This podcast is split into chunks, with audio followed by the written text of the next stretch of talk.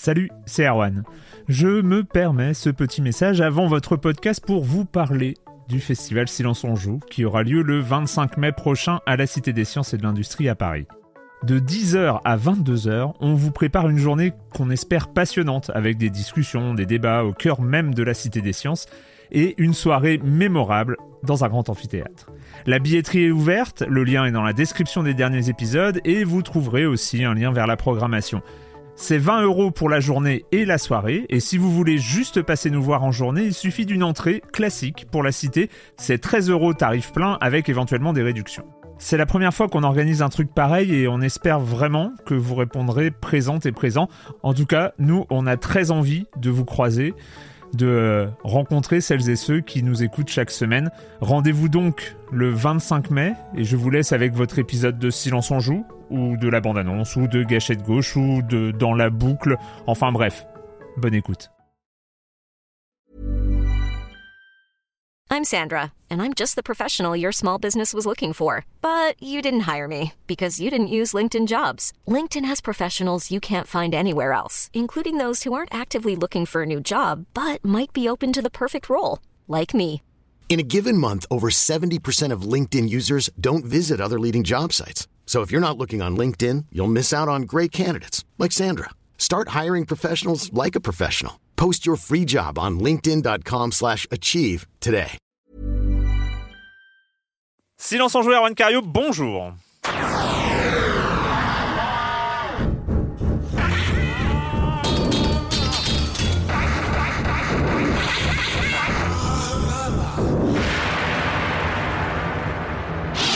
Au programme cette semaine, on va parler de Far Cry New Down. Euh, On va parler de Devil May Cry 5. Deux fois Cry, tiens. Tiens, C'est vrai. à un moment, il n'y avait pas Blood euh, dans tous les jeux. C'est dans vrai, ça. couloirs. Incroyable. Maintenant, c'est Cry. Non, c'est- enfin, bon, en fait, il y a deux licences, c'est pas grave. C'est vrai. Et on va finir par Baba Is You. Et puis le reste du programme, vous connaissez avec le Com des Com, la chronique jeu de société de Jeremy Kletskin. Et puis je commence en accueillant donc deux de mes chroniqueurs favoris, hein, Patrick Helio. Bonjour Patrick. Bonjour, Euh, Erwan. Et Corentin Benoît Gonin des Croissants. Bonjour Corentin. Bonsoir Paris. Alors après. La règle, la règle, parce que ça fait longtemps que c'est pas arrivé, hein, mais euh, à partir du mo- moment, à quel moment on rentre dans la catégorie des chroniqueurs favoris, peut-être c'est deux, peut-être c'est trois. Uh-huh. Bah non, là, là, on va dire que ça va être trois, hein, donc ce sera la prochaine fois, parce que nous avons le grand plaisir à à quoi? Deux, deux épisodes d'écart, euh, C'est un truc de dingue, de retrouver Kevin Sicurel, euh, alias Moguri, euh, de, du Cozy Corner. Bon- Exactement. bonjour Kevin. Bonjour, merci beaucoup pour l'invitation encore une fois. Tu t'es fait escroquer, moi c'était au bout de deux fois. Je tiens juste à fois. préciser. Non mais j'apprécie, c'est un défi euh, que je saurais relever, j'espère. Tu t'es fait avoir. T'as pas, pas, t'as pas signé le bon cluf. je m'attendais pas à ça de ta part, Corentin. Ah, Non, franchement. déjà, toujours Tu vois, moi, là, pour, là- les, là, je regrette maintenant. pour les dagues dans le dos, moi, toujours. Ouais. Euh, on va commencer avec qui avec euh, avec toi Corentin Yes. avec euh, des, euh, des nouvelles de Monsieur Monsieur Player Unknown. Oui, bah Brendan Green, tu connais bien, toi, Erwan, tu avais écrit pas mal sur le monsieur, qui en a marre des Battle Royale. Parce que c'est vrai qu'il fait un peu que ça depuis 5 ans. hein. Alors, c'était quoi? C'était un mode pour Arma. Ouais. ensuite, il était passé sur H1Z1. Ouais. euh, et puis ensuite, bah voilà, PUBG et le succès qu'on lui connaît. Donc, Ouais. où il était grosso modo à temps plein sur PUBG. Et là, le monsieur a annoncé J'en ai marre, d'une part, euh, de bouffer coréen et euh, de deuxième part, de travailler sur du Battle Royale. Donc, j'ouvre ma division euh, à Amsterdam. Je reste dans la même boîte, mais Ça j'ouvre s'appelle comment la boîte euh? J'ai oublié. Ben, c'est Blue, c'est Blue Hole le studio. Oui voilà c'est mais je Blue, crois que le, le nom de la division s'appelle PUBG euh, Research and euh, Game Dev, je crois. Je sais plus Ouais, exactement. parce qu'en fait, c'est- là où, euh, où Tencent a mis du pognon, je crois. Ils ont, ils ont racheté des parts de la partie PUBG de Blue Hole. euh, nom. c'est pas impossible. il doit y avoir une ça sorte fait de- quoi de- Ça fait PUBG, RD. euh, Ouais, non, mais c'est sûrement pas le nom. Euh, Sincèrement, c'est sûrement pas le nom. truc là. En tout cas, il a laissé PUBG à l'équipe euh, coréenne qui continue à s'en occuper. PUBG continue, on va dire, de euh, moins marcher qu'avant, mais quand même marcher sur Mm. PC et exploser de succès en termes de mobile, en Chine notamment, Ouais, où c'est ouais. un véritable succès. Je crois que c'est techniquement le jeu le plus joué à l'heure actuelle. C'est le BR le plus joué, tellement les Chinois jouent à la version mobile. Euh, et, euh, et voilà, on va voir ce qu'il va faire. Il a dit qu'il souhaitait quand même euh, continuer dans les expériences multijoueurs. Donc, euh, on va pas falloir s'attendre à un jeu solo intimiste euh, Walking Simulator, hein, très clairement. Mais en tout cas, ça va être intéressant de voir s'il est capable de changer de genre. Remember Player Unknown. Vous arrivez sur une île et euh, il faut chercher le, le dernier survivant. Il y a eu une guerre, ils étaient 100, il en reste qu'un. Il faut retrouver et euh, il a laissé des traces dans une grotte d'abord. Il faut aller écouter le son de la mer. Non, c'est ouais, ce serait bien. un Ça- Walking Sim, ouais. Brendan Green. C'est un mec avec un casque T3. Il, re- il se- il- en fait, on se rend compte qu'il s'est fait tuer par un lama. Enfin, ouais. une sorte de Fortnite qui a tué PUBG. Bref, c'est un truc incroyable, un truc très personnel. un- il s'est passé un Battle Royale sur Exactement. l'île. Ah ouais, non, ce serait bien. il va raconter la guerre des BR euh, dans un BR, ça va être incroyable. Voilà, donc euh, on va voir ce que ça va donner. Euh, il va falloir un petit peu de temps quand même pour Ouais. qu'un projet se mette en place, je pense. Et puis alors, ah, on a eu des Une nouvelles. bande-annonce. Une bande-annonce. on a eu- La bande-annonce. On a eu des nouvelles de Shenmue 3 et j'ai envie Ah de vous là dire, c'est- toujours un moment assez magique. D'ailleurs, ça tombe bien, c'était pendant le Magic euh, à Oh. Monaco, transition valse démo. Du coup, c'était assez. C'est toujours, c'est toujours intéressant de regarder ces trailers pour plein de raisons. Déjà pour se rendre compte du, du gap graphique qui n'a pas été franchi hein, par euh, Shenmue finalement, puisque donc le jeu, euh, bon, on va dire, alors on va, on va être honnête, le jeu a une meilleure gueule qu'avant quand même. Mais c'est pas encore ça, hein, les gars. C'est pas du tout encore ça. Euh, donc là, ça montre, euh, ça montre des moments un peu toujours assez narratifs. Donc euh, euh, Rio, Rio, Rio, Rio. Ri- Rio, c'est ça. Rio euh, qui doit apprendre un coup spécial de la part d'un grand maître qui Mhm. boit trop euh, dans le fin fond euh, du Japon ou de la Chine, je sais plus, c'est le Japon, je crois. hein. Euh, du Japon, euh, voilà, un peu euh, euh, campagnard, enfin en, camp- en pleine campagne. Il y a des phases de combat, ce n'est pas possible, clairement, ce n'est pas possible. Est-ce qu'on attend Shenmue pour ça? Ah, C'est Ah aussi bah, la question. quand même, hein. Non mais je- on parle des graphismes et de la réal. Est-ce que c'est ça qu'on attend de Shenmue je, je suis pas sûr. Moi, la, la vraie question, c'est est-ce que ça n'aurait pas dû rester un fantasme ce Shenmue 3 Et ça, on aura la réponse quand il va arriver. Est-ce que c'était pas un de ces jeux qui aurait dû un peu, rester je pense. Comment? Non, je pense qu'on a déjà un peu cette réponse. euh, Mais voilà, ça, malheureusement. quand on rentre dans le concret, c'est vrai, comme tu dis, là, on commence à avoir des images vraiment dans, dans le, de- du vif, quoi, de la matérialisation de ce fantasme. Bah, finalement, c'est peut-être pas une bonne. On va voir, on, on- on jugera sur pièce. Moi, mais... moi, je, je reste open. Non, je mais reste open moi parce que je me dis, Mais les graphes, j'ai envie de dire, on s'en cogne. C'est l'histoire qu'on a envie de voir Non, se alors, développer. alors C'était un l'histoire. point est- très important du premier, quand même, les graphismes et ce que ça Ouais, a apporté. l'époque, c'était une- oui, bien sûr. C'était une claque technique. Mais ça faisait partie de Ah, l'expérience sûr. Shenmue, quoi, je veux Et dire, surtout le, le game design, l'ouverture, Oui, le oui. côté. euh, un Et puis il faut un peu de kung fu. Il faut un peu de kung fu. enfin, tu vois, et là, Et de la c'est fléchette, du tir à Moi, fléchette. c'est c'est peut-être le truc qui m'a un peu le plus gêné, c'est l'aspect combat là. euh, Ah, mais il est mauvais, C'était un peu triste. C'est clairement le pire aspect euh, de ce trailer. C'est-à-dire que ce soit qu'on ait vu du gameplay ou des cinématiques de combat, dans les deux cas, c'était terrible. Quoi. Ça ne va dans, un cas, dans aucun des deux cas. Mais ce quoi. que, je- ce que- ce que j'ai du mal à comprendre, c'est qu'on voit aujourd'hui euh, quand même des euh, maintenant euh, l'industrie indé entre guillemets est clairement passée côté 3D. hein. On a eu euh, pendant très longtemps une industrie indé très pixel parce que bah, c'est logique. Aujourd'hui, on, a quand même des titres indés qui, euh, qui, qui tabassent en, en- en 3D et pas, pas qu'un peu et pas depuis euh, seulement un an, hein, depuis quelques années déjà.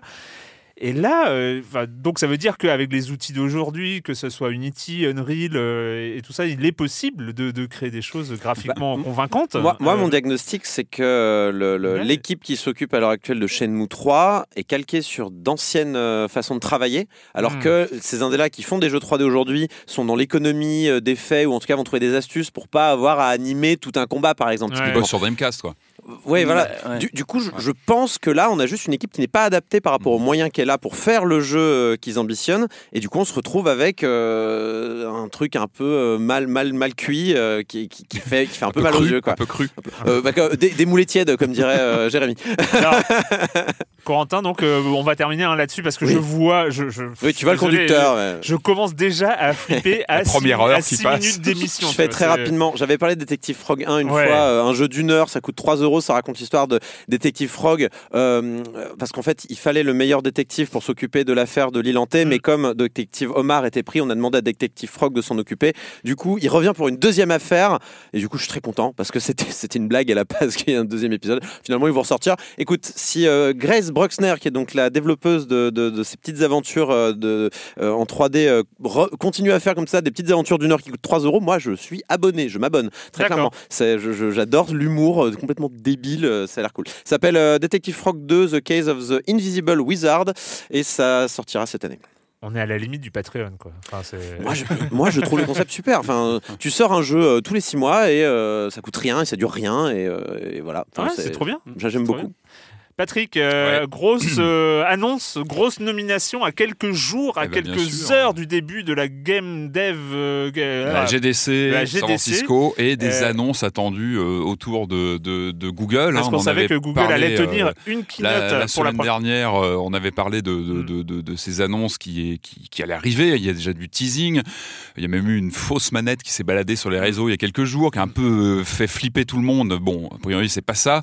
En fait, c'est comme d'habitude, c'est le brevet des manettes qui est envoyé pour le brevet, Ouais. mais c'est juste une vision. Enfin, c'est pas obligatoirement ce qui va sortir. vision d'horreur d'ailleurs. Il y a forcément, il y a toujours un artiste qui arrive, qui va Ah faire oui, une oui. version euh, crédible du truc, Oui, et tout le de monde va- et toute la presse va le reprendre sans se poser de questions. Et c'est exactement ce qui s'était passé pour la Switch à l'époque, où il y avait cette Switch dégueulasse là, un peu arrondie euh, en Oui, ovale. je me rappelle qu'il y avait fait, il y avait eu du fake, c'est ça Non, c'était du. C'est pas du fake, c'est toujours pareil. C'est on dépose le brevet. de. On dépose le brevet pour Mhm. le concept, donc on donne un schéma, et ce schéma, ensuite, il y a un artiste qui va arriver, regardez, c'est la. Switch, et euh, tout le monde En reprend. tout cas, on parle beaucoup de Google. On sait que dans les jours qui viennent, des annonces vont être faites, certainement d'un service de jeu en ligne, peut-être du hardware. On parle beaucoup de, aussi de machines hardware. J'y croyais pas forcément quand on en avait parlé il y a quelques jours, mais a priori, ça pourrait être du hard aussi qu'on mettrait sous la télé, donc une console à part entière connectée. Donc, euh, donc voilà, donc Google arrive en force. Ça va être confirmé dans les dans les heures qui viennent. Et puis, et puis, il y a aussi des nominations. hein. Il y a un vrai mercato en ce moment qui est en train de se mettre en place. Et ça, c'est aussi un de ces, ces phénomènes qui prouvent qu'en coulisses, ça s'active énormément euh, ces temps-ci. Dernière personne en date dont on, on vient d'apprendre qu'elle rejoint Google, c'est Jed Raymond, qui est une Mm. des figures euh, euh, Yep. de, de l'industrie. On l'a connue notamment chez Ubisoft Canada lorsqu'elle était, elle a beaucoup travaillé sur les Assassin's Creed dans mon, dans mon souvenir. Après- elle est après, passée elle- chez elle- Electronic Arts. Non, alors elle a, elle a quand même chez Ubisoft, donc elle s'est occupée d'Assassin's Creed. Après, elle a dirigé Ubisoft Québec. Oui, c'est ça. Elle avait fait donc le- a, elle, a, permis le développement. Alors je sais pas, je sais pas si c'est elle qui a créé, mais en tout cas elle a permis le développement d'Ubisoft Québec qui s'est quand même imposé euh, bien sûr. euh, pas mal ces dernières années. Et puis elle est partie chez EA voilà, après. avant d'être transférée Donc chez voilà, EA. donc un CV quand même assez impressionnant. Donc elle rejoint donc euh, Google a priori dans un titre qui est encore un petit peu vaporeux, euh, VP donc euh, vice-président. Je pense qu'on en saura plus lors de la conférence de, de, de- en, de gros- en gros, Google. c'est la dir- directrice de la division Ah oui, jeux. jeu, a priori, qui n'a pas, de- vidéo. qui n'a pas de nom encore pour Ouais. l'instant. Tout ça va être dévoilé. Donc, elle va avoir une place très importante dans cette, dans cette division jeux vidéo. On sait qu'il y a d'autres personnalités. Il y a Phil Harrison, notamment, qui y est, un ancien de Sony, qui est passé aussi chez Microsoft, je crois. On voit qu'il y a des, il y a des pontes de l'industrie qui, qui Mm. sont en train de rallier euh, Et- Google. Et ça prouve aussi, enfin voilà, Google arrive avec un, un chéquier et puis une- des envies de, de rallier des, de- voilà, des gens qui ont, qui ont de la patine, de la, de la bouteille dans l'industrie. C'est-à-dire que c'est pas un newbie euh, Google quand il arrive dans le jeu Ah, ça, vidéo. non. Et d'ailleurs, dans leur conférence là qui arrive, il y, a- il y a quelques éditeurs qui commencent à se manifester. Il y a Mhm. genre euh, Bethesda qui fait coucou, on aura un Doom à montrer. Euh, et il y Bah a- oui, mais c'est et il y a- ça. y a, Ah, me parle pas de Doom. Me parle pas de Doom. Il y, a, Ubisoft, bah, ça te fait une transition formidable. Il y a Ubisoft aussi qui fait euh, coucou, on est présent aussi. Donc apparemment, il y aura, enfin, ce sera pas juste pour montrer, euh, regardez Oui, la technologie. Bah, de c'est stream. A évident. priori, il y aura aussi du contenu. Bien quoi. sûr, bah, ça va être la guerre du contenu. On en parle toutes les semaines. Ça va être ça. Ça va être la guerre des plateformes et des contenus, plus que d'un hardware à droite ou à gauche ou une console Google. Est-ce que c'est important? Non. Finalement, ça va être la, la force des exclusivités, des titres et des gens comme Jed Raymond vont être importants pour ça aussi parce qu'ils ont leur Yep. carnet d'adresses, leurs connaissances, les studios, comme tu disais, Erwan, qui, qui ont contribué à monter en puissance. Ces gens-là peuvent rallier beaucoup, beaucoup de gens euh, à Google et puis bah. voilà. Attends, imagine Reggie Fils-Aimé qui arrive là chez Google. C'est Ah, t'imagines. Le mec, il a Voilà. menti. Non, je me retire pas, je vais chez Google. Il sort une console portable de sa poche, bah, ça, serait, ça serait énorme. En tout cas, voilà, on sait que ça, ça va beaucoup bouger dans les jours qui viennent. Alors, tu me parlais de Doom. Alors Doom, bah, Doom. il faut, il faut- faut qu'on en parle. hein. Pas Parce qu'il y a longtemps. eu- Bon, rapidement, il y, a eu quelques, il y avait eu quelques indiscrétions, quelques images qui avaient fuité il y a déjà quelques temps. Je, je vous en ai peut-être déjà parlé, je sais plus. Là, il y a eu un trailer de Doom Annihilation. C'est le prochain film. Euh, produit par Universal euh, qui va sortir a priori en fin d'année euh, 2019 ce sera un direct ou vidéo et le, et le trailer est, non, le trailer est vraiment vraiment pas bon on a l'impression que les mecs ont repris un petit peu les tous les assets qui restaient du film de 2005 qui était déjà pas non plus un chef-d'œuvre hein, il Avec faut le Dwayne. Johnson. il était vraiment Voilà, difficile Sauf The Rock. Ouais, Voilà. ouais, mais même The Rock enfin moi The Non, Rock non, euh, non, non, Oh ouais, tu dis pas du mal de The bah, Rock. non mais pff, Ah bah, franchement, en euh, 2005, je suis désolé. euh, Bon bref, c'était pas une bonne adaptation, parce qu'en plus ça allait contre tout l'ADN de Doom hein, quand même ce film. On va pas revenir là-dessus une heure, mais il n'y avait pas l'ADN de, de La tout le lore de. Doom était un petit peu chamboulé par ce film.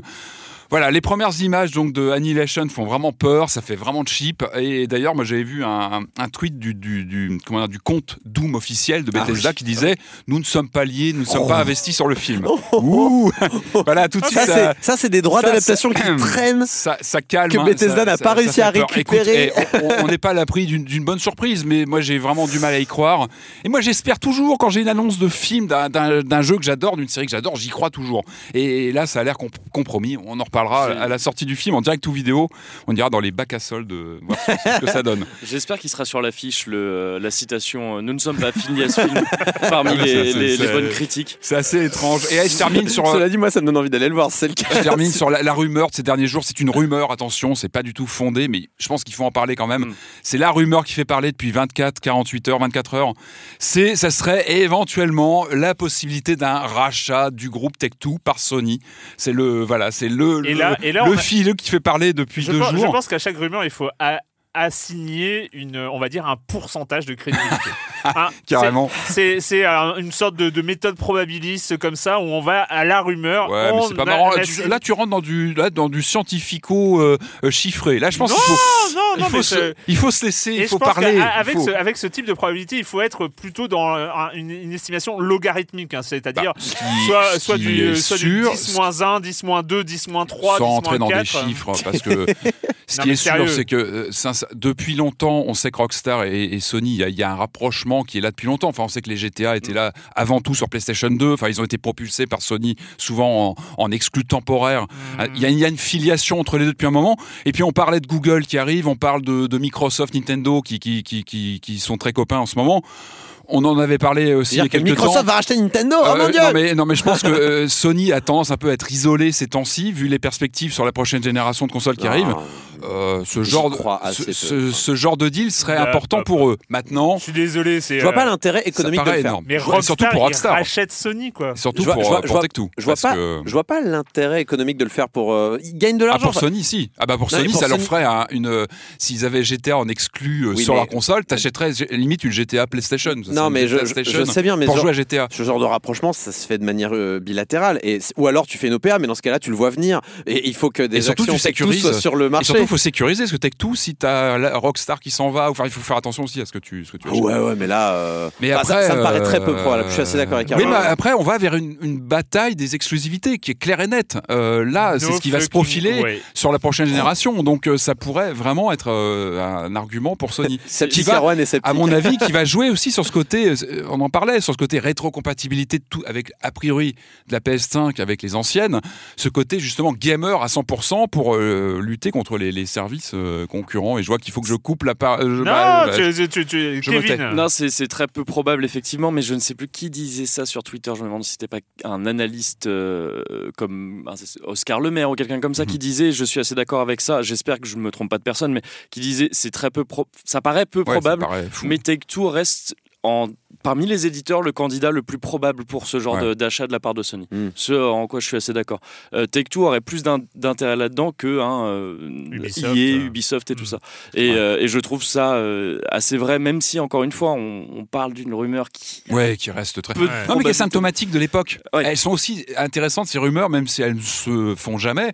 Elles, elles sont symptomatiques de cette, cette époque de, de crispation, hein, de- d'annonces qui, qui, qui, Mm. à mon avis, vont tomber autour de l'E3 ou autre. On sent qu'il y a beaucoup de choses qui se passent en coulisses et bah, c'est fascinant, même si on a que des, bah, des, des miettes comme ça la- qui sortent. La mais- source viendrait d'un mail échangé dans un groupe un peu d'analyse comme ça et de, de genre de pacheteurs euh, euh, en groupe euh, comme ça. Ouais, puis la bourse ça réagit tout de suite, ça, C'est ça. très vite, Mhm. donc euh, c'est pas anodin. C'était genre un mail dans euh, Flyrider Info Service. euh. Euh, bref, le com des coms de la semaine dernière, avec donc un jeu dont on n'a pas vraiment parlé, mais un petit peu quand même euh, la semaine dernière, euh, parce que vu qu'on en parlera peut-être pas en termes de critique, mais euh, c'est c'est bien de revenir dessus, c'est donc Oyoyo qui dit « Je rebondis sur la news à propos de Tetris 99 pour évoquer le jeu ici. Suis-je le seul à qui il fait l'effet d'une drogue dure à prise immédiate. Ça faisait des années que je n'avais pas touché à un Tetris, pensant en avoir fait le tour, et bim, l'aspect compétitif et la durée réduite des parties font qu'on en relance une petite dernière dans la foulée, parce que là, c'est pas possible, j'ai été trop mauvais, ou parce qu'un top 10, c'est trop bon, la prochaine, je fais premier, c'est sûr, et là, on se rend compte qu'on vient d'y passer 3 heures en un clin d'œil, ça c'est bon, c'est la formule assez récurrente dans le jeu vidéo. Ce jeu me fait du mal. Hein. Je- Tetris 99 me fait vraiment du mal. Je Ouais. sens que je perds de, de l'espérance de vie à chaque fois que je joue à ce jeu. hein. Il est stressant, c'est incroyable. J'ai voulu avoir mon top 1 là, par rapport au concours qu'il y avait ce Ouais, week-end. t'as gagné tes 10 oui, je l'ai eu. Alors, j'ai fait top 1, j'attends le résultat du concours maintenant. Wow. Mais euh, non, mais il m'a, tué ce week-end. C'est, stressant, Tetris Mm. 99. Euh, après, je crois que tous les BR me font cet effet-là, mais avec Tetris 99, j'ai l'impression que c'est condensé en fait. C'est très rapide et très dense quoi donc c'est mais je comprends je comprends l'effet et si du coup ça donne euh, le boost d'ad- d'adrénaline à, à notre auditeur là je comprends tout à fait euh, ce qu'il ressent Alors, à préciser que euh, Oyoyo dit, et c'est gratuit sans achat in-apps, alors c'est pas tout à fait gratuit, Ouais, c'est ouais. 18 euros par an. Ouais. C'est ça? 18 euros par Bah, an c'est le- pour le online euh, on n'a pas de serveur dédié pour Splatoon 2 mais on a Tetris voilà ça m'énerve bref oui c'est, pas cher en tout cas À signaler aussi euh, beaucoup de retours, euh, notamment sur Twitter, sur euh, Ape Out. Euh, plein de gens sont ravis de l'avoir découvert, en tout cas euh, avec, euh, avec Silence on joue. Et euh, c'est vrai que voilà, on n'en dire jamais assez de, assez de bien hein, Ah, sur, chouette. cette- sur Toja expérience. Manor aussi en échange. parfois. Et quelques échanges autour de Toja Manor là, euh, avec euh, Bonjour, Corentin, Corentin. Corentin Lamy qu'on salue, euh, qui est déjà passé par Silence on joue. Reviendra-t-il? Hein, Peut-être, pourquoi pas, sait-on jamais? Euh, voilà, et ben écoutez, c'est euh, c'est tout pour euh, ce début d'émission. Début d'émission. hein, C'est on- tout. ouais, voilà. Euh, on va évidemment commencer les jeux et on commence avec Far Cry New Dawn. Ici, c'est la loi du plus fort.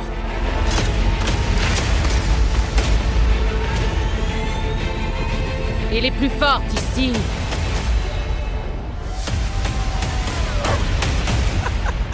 C'est nous.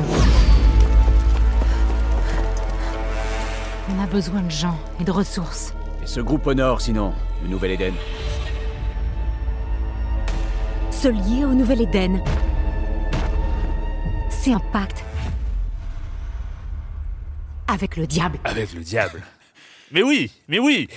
Far Cry New Dawn. Alors rappelez-vous Far Cry 5. Far Cry Ouais. 5, cette, cette virée dans euh, l'Amérique luxuriante du, euh, du, du Midwest, euh, du, euh, de, de ce, ce côté un peu redneck, un peu, un peu trop du cul du monde. hein. On va dire ça comme ça. C'est une secte. Dans la région de Hope County, contrôlée par la secte, par un certain Joseph. Et, et donc cet univers, cette- ce monde ouvert assez incroyable, hein, assez, assez naturel, enfin de virer dans la nature comme ça des, des- des grands espaces américains, euh, qui se terminait un peu abruptement. Bon, on va peut-être pas spoiler la fin, mais bon, en tout cas, le monde était un peu détruit. Euh, un petit peu. il en, déta- dis-le en spoilant la fin Non, mais l'existence de New Down. est- Voilà, est un on est un peu obligé de parler du Ouais. début de New Dawn, euh, qui se passe 17 ans après les événements de Far Cry 5. Le monde, il n'y a plus rien. Euh, L'humanité, en tout cas s'il en reste, en tout cas dans cette région, se réfugie en sous-sol, reste en sous-sol jusqu'à ce que Pendant 17 ans. le- l'air soit respirable dehors. Et la nature, pendant 17 ans, a repris ses droits. Et euh, quel droit, oui. et C'est-à-dire qu'on est dans un univers post-apocalyptique, mais rien à voir avec du Mad Max, avec Ah, quelque non. chose de désertique, avec, euh, avec euh, quelque chose métro, de... euh. euh, voilà, oui, c'est ça, avec quelque chose de gris, hein, de gris et marron, hein, qui sont un peu les couleurs de la... de- de- de- du c'est un peu l'inverse d'un métro au niveau des Ah couleurs bah, moi, je, Complètement l'inverse. Far Cry. New Dawn commence avec des fleurs, des fleurs Beaucoup. violettes qui, euh, comme ça, euh, colorisent euh, le- le- le- l'écran. Et, euh, et finalement, alors. L'intro est un peu brutale, certes, mais les premiers pas dans, cette, dans cet univers sont, euh, sont plutôt. Bah, on, est, on est pas mal, quoi, dans, dans, ce- dans cet Ah, univers il y a- plein de couleurs. Enfin, voilà, Ouais. comme, tu disais, Corentin, moi j'étais dans Métro, je vous en ai parlé la semaine dernière.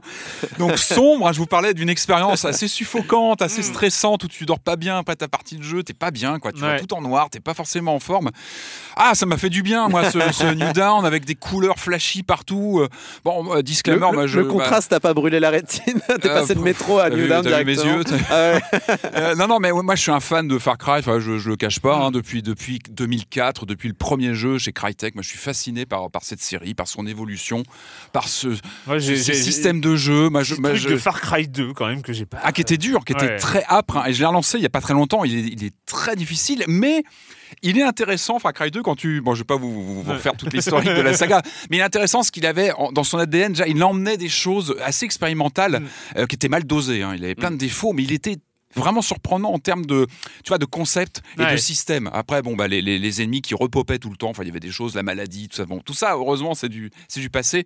Moi j'aime beaucoup cette série. Et puis bah le 5 moi je, je l'ai j'en avais reparlé il y a pas longtemps. Je, je l'ai- je suis tout le temps sur le 5 toujours. J'y Mmh. reviens. C'est un jeu tu vois j'y reviens souvent. C'est que déjà c'est un jeu ce sont des jeux dans lesquels j'adore me perdre. J'adore Ouais. me perdre dans les dans, dans un Far Cry. Alors on dit toujours oui t'as la carte t'as des points à droite à gauche. Oui.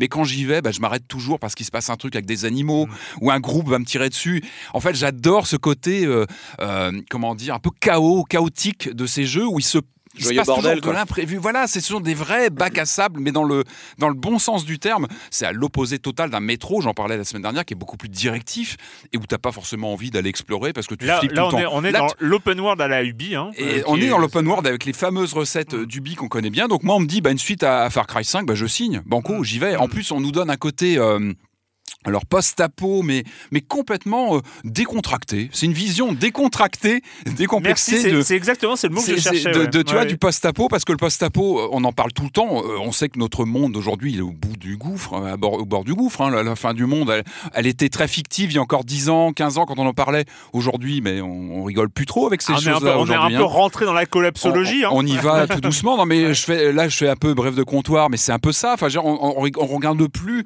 la thématique post-apocalyptique de la même façon aujourd'hui qu'il y a 20 ans.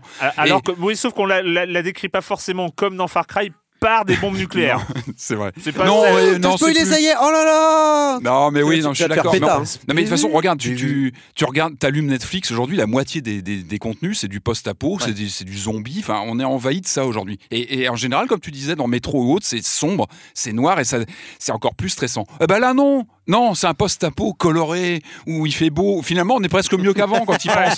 Et non, mais ça, il y a presque une note d'espoir, moi, qui me dit, bah, on, on y va. De toute façon, on y va. On n'a pas le choix. Donc autant, bah, autant se dire, bah, il y, a il y a une vie après. Autant commencer à y Il va, nous- penser. il va virer survivaliste. Mais Oui, non, ça y mais est, c'est pas- Ça y est. Mais non, y mais, est, mais on le, jeu peut être une bonne Il va introduction. ouvrir sa ça. chaîne YouTube. hein. Ouais. Donc, euh, donc, non, non, mais moi j'adore. Bah, évidemment, quand on connaît un peu la série, moi j'ai j'ai vu des gros coups de cœur pour Blood Dragon. Vous vous rappelez Ouais, de ce, ouais. ce spin-off de Far- du grand Far Cry 3 qui est, qui est le Far Cry vraiment qui a propulsé Mm. la série il y a déjà quelques années avec Vass, le méchant, tout ça. C'était vraiment le jeu étalon de la série qui a vraiment donné le là après à toute la saga qui a, qui a suivi. Et puis Blood Dragon, c'était ce délire années 80, euh, kitschissime, qui était, mais qui était vraiment un bijou. Moi, je m'en suis jamais complètement remis de ce Il y jeu. a Primal hein, quand même aussi. Et est- Primal aussi ouais. était. En, en fait, ce qui est intéressant avec cette saga, c'est qu'on voit qu'elle est très malléable. Ouais. Elle est malléable parce Mhm. qu'elle touche à plein de thématiques. Euh, Il y a un fil rouge, évidemment, la vue subjective avec euh, bah, l'expérience très immersive qu'elle elle- qu'elle ouvre. Et puis un monde ouvert, évidemment, organique avec des systèmes qui se côtoient, qui interagissent. Mais en dehors de ça, on sent qu'elle est très malléable et qu'elle elle demande qu'à être voilà, questionnée avec des thématiques, des, des- des environnements. Là, ce qui est intéressant, c'est qu'on est, je crois, à ma connaissance, sur le seul épisode qui est vraiment une suite euh, scénaristique d'un précédent, parce qu'on avait déjà eu des. Alors, je crois qu'il faudrait remonter au tout début sur les consoles. Il y avait eu des Far Cry Instinct, des choses comme ça. Je sais plus comment ça se plaçait par rapport au, au lore original, mais bon, ça n'a pas beaucoup d'importance. Là, on est vraiment sur une suite. Et, euh, et moi, c'est ce qui m'a plu. En dehors, on va parler après des, des- des composantes nouvelles qui apparaissent. Moi, ce qui m'a fait délirer, c'est que j'ai lu pas mal de critiques. hein. J'ai regardé un petit peu les, les reviews sur le jeu. Tout le monde dit oui, ils ont repris la carte, ils l'ont skinné, ils ont. un- et- mais Mais non, ça, mais moi, ça, c'est c'est toujours la même chose euh, pour les Eh ben- épisodes entre les numérotés. C'est toujours la même carte. Euh, alors elle, re- elle est retouchée parfois. Enfin, je, je sais que Blue Dragon reprenait des choses, mais Alors, qui étaient. euh, j'avais re- juste une remarque là- là-dessus, je te redonne très vite la parole. Moi, alors, d'une part, ça me fait plaisir, parce que Mhm. moi, il y, a- il y a un côté, notamment chez, chez Ubi, où je me dis, ils font des choses complètement incroyables en, termes- en termes d'univers, et moi, ça me, fait- ça me rend triste que ce- qu'ils s'en servent qui s'en resservent pas en fait. Euh, moi je, je- je sais que euh, sur euh, le pas le Rainbow Six mais c'est quoi l'autre licence euh, Tom Clancy là euh, Splinter Cell Division Non euh, ah Euh, bah, Rainbow. euh, Rainbow Six. euh, Est-ce que ça peut être Je vois pas. Mais avec les squads. Ghost Recon, euh, Ghost Recon. Recon, Ah, merci. bien sûr. Ouais, ouais, il, faut, il faut arrêter avec Tom Clancy, c'est relou. c'est relou, putain. Bref, avec le, Ghost Recon Wildlands, euh, j'avais j'avais été Ah, sidéré par, euh, par le- la map, par Ah le map, monde. Le jeu m'emmerdait au plus profondément, c'était horrible. Euh, mais j'étais triste de finalement, je me disais, bah, ils auraient pu proposer un autre truc, tu vois, à partir de ce- cet univers-là. Et donc cette réutilisation comme ça de la map de, de Far Cry euh, 5, moi je trouve ça super bien. À Et- d'ailleurs. Et, et par ailleurs, moi je vous conseille quand même un truc parce que un des- une des choses qui rend ça possible, euh, je vous conseille une vidéo sur YouTube euh, de Houdini. Houdini, c'est quoi? C'est euh, le, c'est le, la- non ouais alors c'est pas le magicien, c'est c'est Je voulais faire la même blague. En fait, qui a été utilisé par Far Cry 5 pour, euh, pour construire les biomes euh, de la map. C'est-à-dire, en fait, pour définir, Ouais. c'est un outil 3D, en fait, euh, mais qui n'est pas un outil 3D où tu poses des arbres, où tu euh, poses des routes et des trucs comme ça. Tu crées des, biomes euh, et que tu modifies. et après, une intelligence artificielle vient là et va mettre Ah, la nature. Ça, c'est l'outil utilisé par Ubi. C'est l'outil utilisé Ah, par ça. qui s'appelle Houdini et je vous Mm. conseille le, making-of entre guillemets. Houdini Far Cry 5 D'accord. et en fait, tu comprends euh, comment finalement ils ont pu, Ah, chouette. ils ont pu réutiliser ça comme ça. C'est ils ont changé les biomes, ils ont changé le mode naturel, tout ça. Et finalement, je trouve que c'est intéressant en termes de, de conception Ouais, d'univers, conception de jeu. Et, et on s'en rend compte quand on est dans Far Cry 5 et quand on est dans Far Cry New Dawn, c'est qu'il y a cette nature assez luxuriante où tu tu sens finalement que le truc, que le petit fourré tu, euh, dans lequel tu marches, il a peut-être pas été mis à la main, il a Ah, peut-être ouais. poussé ici en Ouais, fait. Il y a, quelque- ce- ce l'organique, côté- de, voilà. de- de naturel, presque, comme la nature. ce- Ouais. Et je trouve ça intéressant. euh, De, de- c'est une, c'est évidemment une, une, une direction dans laquelle va le jeu vidéo, c'est-à-dire qu'on va pas mettre les assets, euh, notamment dans les maps un, euh, qui font euh, euh, 40 km carrés. On va pas payer des gens pour mettre les, les, les petits buissons à la main ou les petits arbres à la main. Ça On va pas avoir ouais. des systèmes de biomes comme ça, de d'écosystèmes qui Avec vont une logique, euh, une certaine logique. euh, voilà, une certaine logique. Et, et je trouve que bah, c'est intéressant de voir le résultat dans des jeux comme Far Cry New Dawn. Je te redonne la parole. Mhm. Non mais oui, non, pour dire, moi j'étais ravi de, de me lancer euh, dessus. Moi j'avais plutôt peur qu'ils annoncent un ou un Battle Royale ou un truc comme ça, autour de Far Cry. Bah non, non, ils continuent sur du sur du jeu open world. Alors euh, moi j'étais plutôt ravi, en plus d'avoir cette cette suite quand même. Je trouve ça malin quand même de finir le 5. Moi j'aimais bien, enfin le côté, euh, on en voit tout valser. euh, alors c'était plus ou moins droit, etc. On peut critiquer la façon de faire, mais là je trouve que cette suite, en plus le, le fait de rebondir là-dessus et, et dans l'idée est plutôt bonne. Et moi j'ai vraiment tripé le côté, bah évidemment tu te lances dans une carte qui est quand même bien remaquillée hein, en termes de visuel. Oui, oui. Tu disais, c'est très coloré, euh, c'est post-apo, donc tout est abîmé, tout est détruit. euh, Tu as, des épaves de voitures partout. On est quand même dans une ambiance Mad Max colorée, mais Mad Max quand même. Hein, C'est-à-dire qu'on est Mm. plus sur des, on est sur des restants, des, des, des ruines de, de, de, de la civilisation qui se sont reconstruites après, etc.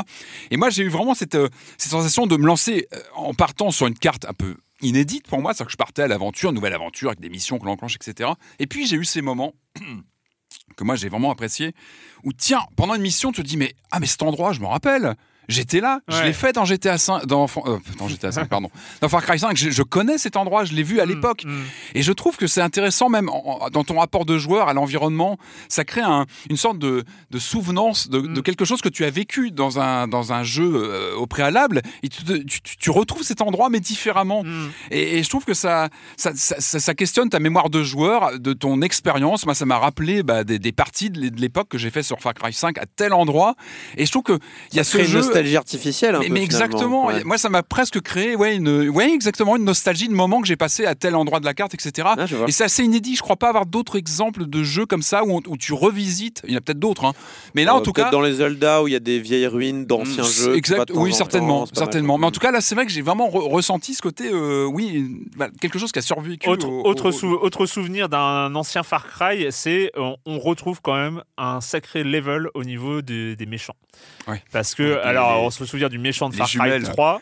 euh, et là, franchement, avec Mickey et Lou, les jumelles, on a quand même du très, très haut niveau. Ouais. Je les trouve incroyables. C'est donc euh, deux jumelles qui euh, sont les chefs des ravageurs, donc Ouais, euh, les, la les- bande, la, la bande qui, euh, qui a repris le pouvoir, Voilà. en fait, qui est en train de, de- voilà, de, de- Moi, ça m'a fait énormément penser à The Walking Dead. Ouais. Euh, L'arc euh, The Walking Dead, où pareil, tu as des séquences comme ça avec le, le grand méchant, là, je Mm. plus de son, son nom. Et, et je, je me dis que je pense que les, les équipes ont regardé The Walking Dead, même dans l'intensité, je trouve, de la mise en scène, quand ces persos viennent te parler, font des choses à d'autres personnages devant toi, tu te sens un peu mal à l'aise. J'ai l'impression vraiment qu'ils même dans, bah, bah, même dans l'ambiance globalement du jeu, hein, il y a un côté comme ça, un peu euh, fin du monde, euh, ou après la fin du monde, avec qu'est-ce qui reste, euh, qu'est-ce qu'on fait de, de, de l'après, en fait, quand il n'y a plus forcément de, de, de- quel va être l'avenir après euh, une catastrophe. hein. Et bon, en tout cas, voilà, ça m'a fait pas mal penser à The Walking Dead, ces moments intenses, et c'est là où on les voit, notamment ces deux, ces deux, ces deux ennemis, euh, les jumelles, c'est dans ces, dans ces cinématiques où elles viennent nous parler. Ouais, elles et viennent, puis- euh, mais, mais ce que j'aime beaucoup dans les jumelles, et même que je préfère par rapport aux au, aux méchants de, de Far Cry 3, c'est que je trouve qu'elles ont. au une- 3, parce que le 3, il était Ouais, vaste. oui, Ah oui. ouais, mais c'est c'est que je trouve qu'elles sont pas dans le modèle psychopathe total. Ouais, ouais. C'est-à-dire elles sont violentes, elles sont ultra violentes, elles font peur. hein. La- la- L'apparition des, des- des jumelles euh, dans une séquence cinématique, euh, elle, est- elle- elle met l'ambiance euh, assez, assez. Mais elles sont motivées, elles sont motivées, elles ont une motivation, elles ont un but dans la, dans la vie. Mhm. Elles sont pas là genre en mode psychopathe, je vais buter tout le monde pour buter tout le monde. Non, elles ont un but, elles ont un objectif, elles ont, euh, elles ont une motivation pour euh, qu'elles agissent comme ça. Alors elles agissent plutôt euh, dans le mode, euh, euh, on va dire quoi, euh, chaotique neutre pour ceux qui ont, sont, euh, connaissent les, les, les, les donjons et dragons quoi. C'est euh, c'est L'alignement. plutôt en mode Ouais. chaotique neutre, c'est-à-dire qu'elles sont, elles, elles ont un but, elles en ont un peu rien à foutre de d'être bon, mauvais et tout ça. Elles ont, elles sont pas dans le machin.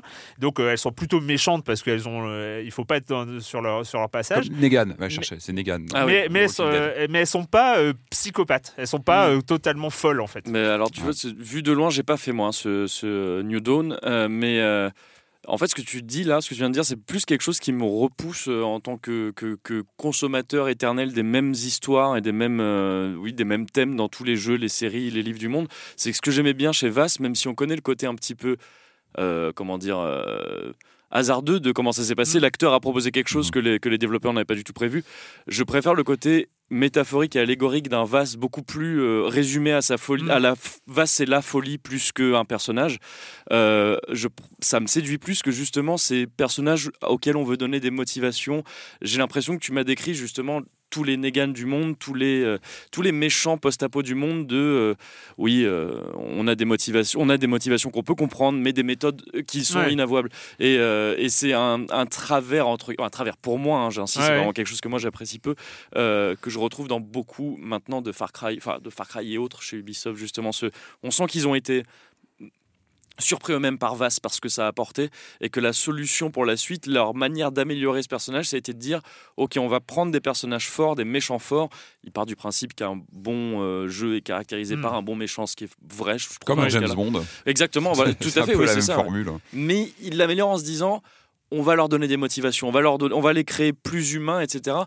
Et je- personnellement, c'est quelque chose que je déplore un peu dans les Far Pour moi, c'est plus. en plus, ces, ces personnages, on les voit pas tant que ça. hein, tu sais, dans Ouais. la formule, ils sont là au début, ils te teasent un petit peu, ils te, ils te, ils te chauffent un peu pour que tu, tu partes à l'aventure. Le cœur du, du, du jeu, c'est encore une fois ce chaos. C'est c'est- Oui, ce côté ouais. Euh, chaotique de, le- de, de, de- de l'univers où tu vas te faire ton histoire toi-même parce que tu vas explorer, etc.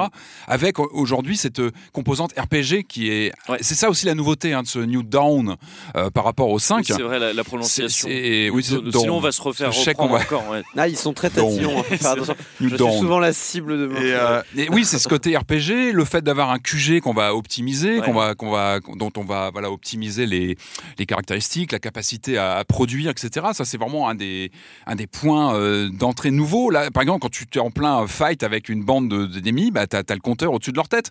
Tu vois, un peu à la Destiny ou d'autres. D'accord. Alors ça reste léger, hein, c'est- Ubi eux-mêmes parlent d'un light euh, RPG euh, feature, donc c'est très léger, mais quand même, tu sens qu'il y a une. C'est pour ça que je pense que ce titre, il est, il fait peut-être une passerelle avec l'avenir de Far Cry. Je pense qu'il ouvre aussi à peut-être une forme d'évolution de la prochaine génération de Far Cry. Je pense qu'il peut-être s'écrira sur la prochaine génération de consoles, on verra, mais. se renouvelle un peu. hein, parce que- Ça va être la question de, de- de l'avenir, mais en tout cas, on sent qu'il y a une velléité d- d'amener du- un peu plus de RPG, de, de voilà, de- de- d'avoir une expérience qui évolue dans ce sens-là. Et je trouve ça plutôt intéressant. C'est vrai que le, le côté d'avoir une base, notamment dans le, au début du jeu, on te dit voilà, il va falloir que tu, tu la fasses évoluer, que tu, tu augmentes ta capacité de production de véhicules, Mm.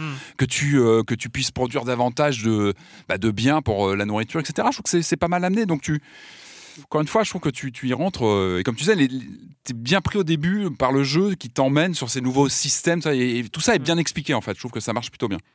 Moi, je, sais que euh, j'ai eu une- expérience introductive, entre guillemets, euh, beaucoup plus agréable dans ce Dawn, euh, Dawn, euh, que dans Far Cry 5, que j'avais trouvé un peu rugueux au début. Tu débarques, tu te faisais agresser, tu ne savais rien, tu ne savais pas où tu étais. alors oui, c'était bien fait, hein, je, je- je ne, je ne nie pas, mais voilà, moi j'avais assez mal vécu l'in- l'in- l'intro de Far Cry 5. Mhm. Et là, très très bien. C'est les couleurs, l'arrivée donc euh, dans, dans ce Et parce que il donne, dans ce nouveau, euh, cette nouvelle base. Et puis finalement, euh, un, un côté, oui. euh, RPG survival, euh, voilà, RPG survival qui, qui était hyper ouvert et où on avait envie de partir à l'aventure. plus décontracté en fait, parce qu'on est- on reste dans la fantaisie malgré Mm. tout. Aujourd'hui, on est encore, euh, heureusement, dans, dans la fiction, là, sur ce, ce, ce monde post-apo. Ce qui fait que tu as aussi une, tu vois, une distance que tu n'avais pas dans, Far Cry 5 qui, qui donnait presque avec le réalisme. Et c'est là où il avait été pas mal critiqué pour ne pas assez se mouiller, pour pas prendre d'angle beaucoup plus euh, tranchant avec euh, l'Amérique d'aujourd'hui. Bah oui, Et finalement, ce côté plus fiction, euh, plus pulp, plus pop de celui-ci, avec Oui. ses couleurs flashy à la Blood Dragon, je trouve que finalement, voilà, t'as pas ce, t'as pas cette sensation de dire ah bah tiens ouais mais ils ont pas passé tel ou tel C'est message. moins l'acte manqué, quoi. Bah, finalement, c'est du jeu, quoi. Alors, en fait, c'est ce que te dit, en fait, ce, ce, ce, New Dawn. Ouais. C'est, t'es dans un jeu vidéo. Et tu vas. et- si t'as un vrai méchant, t'as deux vrais méchants en face qui sont des vrais méchants, et ben voilà, tu vas, tu vois, tu vas, tu vas rencontrer ces différents clans, etc. Et je trouve que, voilà, t'es peut-être plus, euh, t'es plus En- en- décontracté, en, en, fait. en Moi, tout cas, il donne, il donne envie. Enfin, moi, je, alors, je, je, je, je- suis, euh, j'en suis au, tout début, hein, enfin euh, quelques heures, on va dire, et, et il donne envie de s'y jeter. Enfin, c'est, c'est, Mhm. c'est- enfin, j'ai- je- en, en étant, c'est un Ubisoft réussi. C'est, c'est, c'est ce qui ressort. Non, mais c'est ce qui ressort. Des, il y a des fois, moi, après, c'est aussi totalement, euh, comme je l'ai dit, Wildlands, ça, ça l'a pas du tout fait pour moi. euh, et, et- et- et- mais je sais qu'il y a plein de joueurs qui ont adoré. Euh, voilà, pour moi, c'est un, un Ubisoft où j'ai envie de me jeter, j'ai envie de Mhm. découvrir comme les bons Assassin's Creed, comme. Avec comme, des nouvelles features, j'ai pas précisé, excuse-moi, c'est les, les, les, les camps qu'on, Ouais. qu'on, qu'on- qu'on libère sont repris, on peut les faire laisser, bah, il y a sont peu- repris parfois. y a- y a y a avec une un- montée de niveau. Et du coup, un peu comme on avait déjà, je crois, dans Odyssey, euh, quand on croisait certains personnages, on disait Oula, moi j'ai pas le niveau, je me sauve, je suis, je suis, pas, euh, je suis pas au niveau pour aller me fighter avec eux. Et là, on a ça aussi. Cette feature me fait marrer, c'est un peu genre ouais vous êtes nul mais vas-y je- je- reprenez-le je reviens. Ah, mais après, tu peux tenter. eh, tu peux tenter. Moi, hier, hier soir, quand j'ai j'ai passé un temps fou sur une base où le niveau était trop élevé, du coup, t'en bah, t'en prends plein la tronche. Mais Ouais. bah, ça, c'est aussi la force de Far Cry, c'est que tu te sens toujours capable. Tu te dis, je peux y arriver en la jouant plus fine, en étant un peu plus rigoureux ou euh, plus discret. Ou la porte est toujours ouverte. Et c'est à toi, en tant que joueur, de te dire, bah, je tente le coup. Là, je me, je me prends des coups d'Erwan. Et, euh, et, euh, en tout cas, voilà, je trouve qu'il y a plein de petites choses intéressantes qui vont. En tout cas, la suite, on verra. Le prochain, il faut peut-être qu'il faudrait faire une pause aussi, hein, parce que là, c'est vrai qu'il arrive très vite après Far Cry 5, qui en plus a eu des extensions, hein, euh, des, des- des Hmm. petits DLC narratifs euh, très série Z qui étaient rigolos. Ils sont allés très vite, donc. Peut-être qu'il faudra laisser euh, un peu de temps, attendre peut-être la, la next gen, j'en sais rien, je n'importe quoi, mais Ils font déjà une pause sur Assassin's Creed, euh, ils vont pas faire des pauses sur toutes leurs licences. bah oui, mais bon après. C'est-à-dire pour euh, créer du, du contenu original, moi je suis pour les pauses. hein. Mais bon, en même temps, voilà, moi, c'est réussi, je m'éclate avec, je pense que je vais y perdre encore beaucoup d'heures à explorer, à me balader. Moi, je- je- j'adore. Donc, et puis il y a plein d'animaux nouveaux aussi. Enfin, Parle-nous-en Bon, ouais. donc euh, pendant une ou deux heures. C'est le moment. euh, donc Far Cry 5 sur euh, PC, euh, Xbox New Dawn, One. New Dawn, Oui, New oui, Dawn, New que, Dawn. Enfin, le 5 est. Euh, PC, Xbox One et PS4. Euh, c'est le moment d'accueillir la chronique jeu de société de Jérémy Kletskin. Salut Jérémy. Salut Erwan. Alors cette semaine, je vais vous parler d'un tout petit jeu de cartes. Son nom, Matryoshka, ce qui veut dire poupée russe, en russe, en russe, en russe. Alors vous devez vous en douter, je suis pas un super fan des comportements impulsifs d'achat de Uno, de 1000 bornes comme ça dans les gares, dans les petites librairies. Il y a tellement de petits jeux de cartes modernes, intéressants, innovants et Matryoshka est l'un d'entre eux. Le matériel est super simple, 70 cartes, 10 séries de 7 cartes de chaque couleur. Les joueurs jouent le rôle de collectionneurs d'antiquités qui essayent de rassembler des séries complètes de poupées. Les joueurs commencent avec 6 cartes dans leurs mains et peu à peu ils vont dévoiler les poupées qu'ils collectionnent en les posant sur la table. Et puis le joueur actif posera face visible une carte de sa main sur la table, tandis que tous les autres joueurs vont lui proposer face cachée une carte à l'échange. Il regardera une à une les cartes de chaque joueur et choisira celle qui l'intéresse le plus. La partie durera 4 manches pendant lesquelles on va négocier, on va faire des échanges, on va euh, observer ce que les autres collectionnent, et puis on va comme ça assembler un tableau avec les poupées russes comme une vitrine qui permettra de calculer le score de chaque joueur à la fin de la partie. Les lignes représentant dans le tableau les poupées d'une même couleur dans l'ordre croissant, et les colonnes donc des poupées d'une couleur différente mais de même taille. Les groupes de deux cartes dans le tableau valent 2 points, les groupes de 3 cartes valent 4 points, etc. On pourra même aller jusqu'à 19 points pour les séries complètes de 7 cartes. Et voilà donc, Matryoshka est un jeu simple, euh, malin. C'est vraiment le petit cadeau, l'achat facile si on est en retard et qu'on veut pas arriver les mains vides. Il y a pas mal d'interactions entre les joueurs, un peu de calcul, et puis les règles sont courtes et faciles à comprendre. Alors voyons ce qu'il y a écrit derrière la boîte. À partir de 8 ans pour des parties de moins de 20 minutes, ça se joue de 3 à 5 joueurs. L'auteur Sergio Alaba, les illustrations sont de Eduardo Berra. Moi j'ai le jeu original des Hollandais de White Goblin Games, mais il a été aussi publié en France le mois dernier par Matago. Et moi je vous dis à bientôt pour parler de jeux on n'a pas besoin de se renseigner sur les habitudes de la personne avant de lui offrir un cadeau. Et puis c'est malheureux, hein, mais vous pouvez être sûr qu'il y aura pas de doublons. Bye bye Bye bye Jérémy, euh, merci pour euh, ce Matryoshka. Euh, donc maintenant, gros morceau, gros morceau. Moi, je me rappelle, hein, DMC, DMC 2001, ça, Ouais. quelle Oh là claque, là, oui. quelle Mm. claque ce DMC en 2001. Il s'en est passé des choses et aujourd'hui, on va parler de Devil May Cry 5. Alright. Time to kick some ass.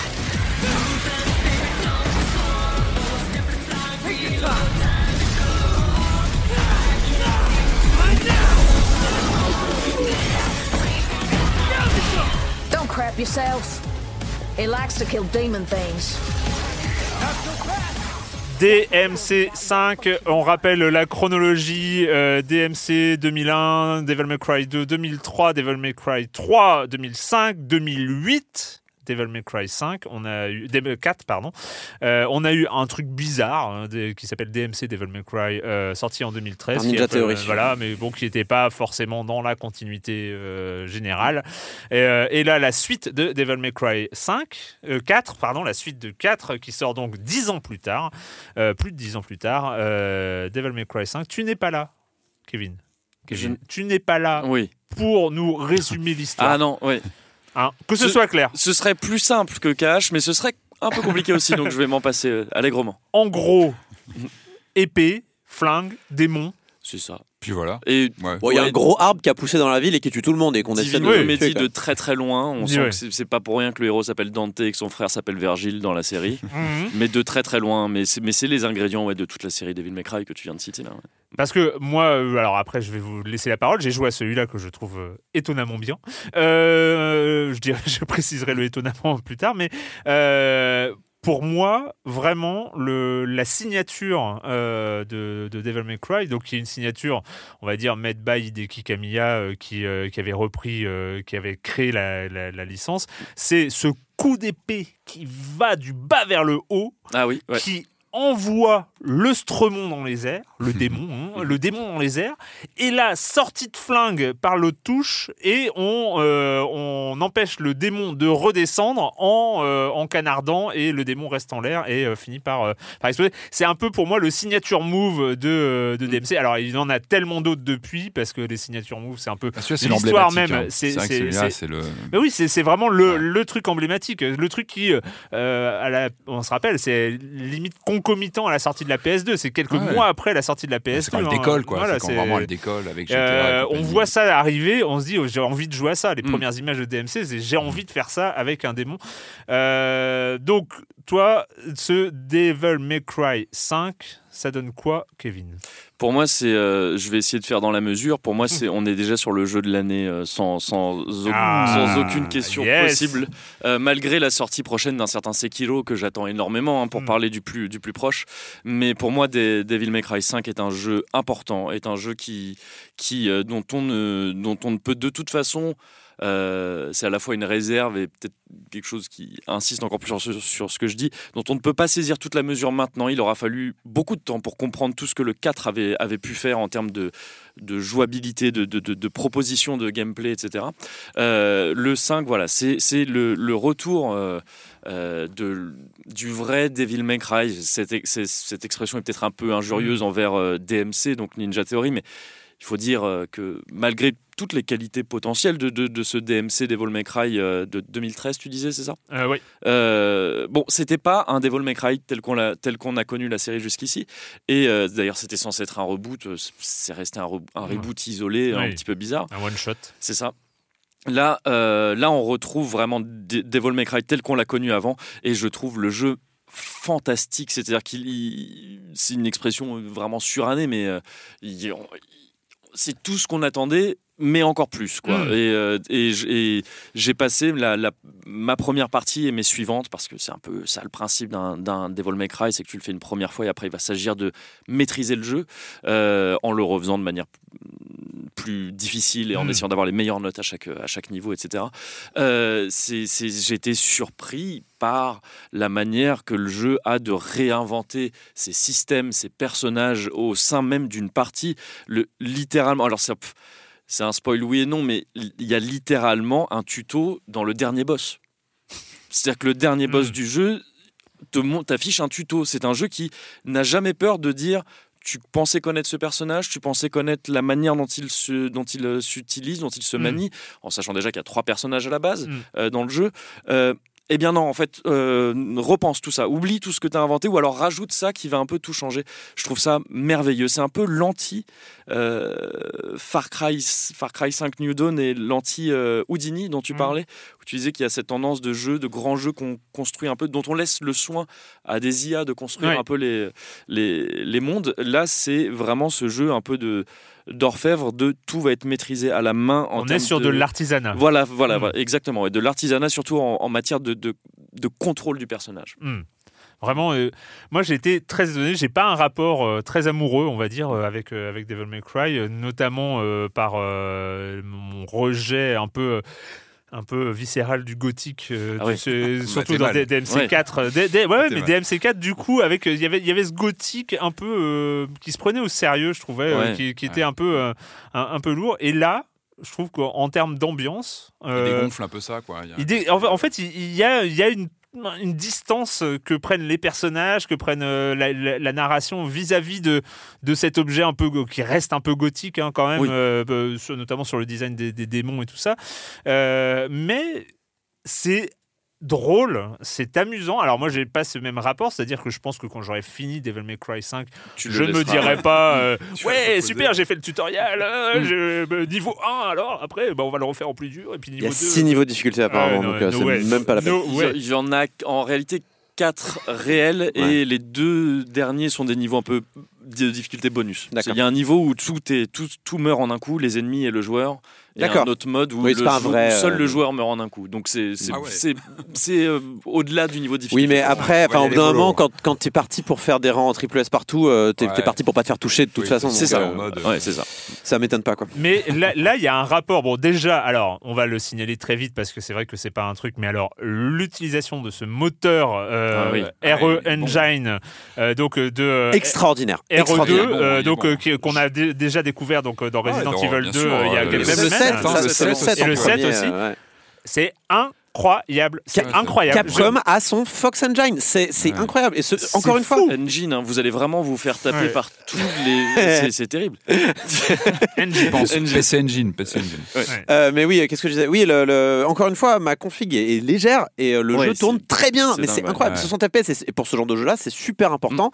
Et euh, non, mais vraiment, c'est cool quoi. Capcom, vous avez une, une gemme là avec ce. ce- C'est- ce Surtout que c'est.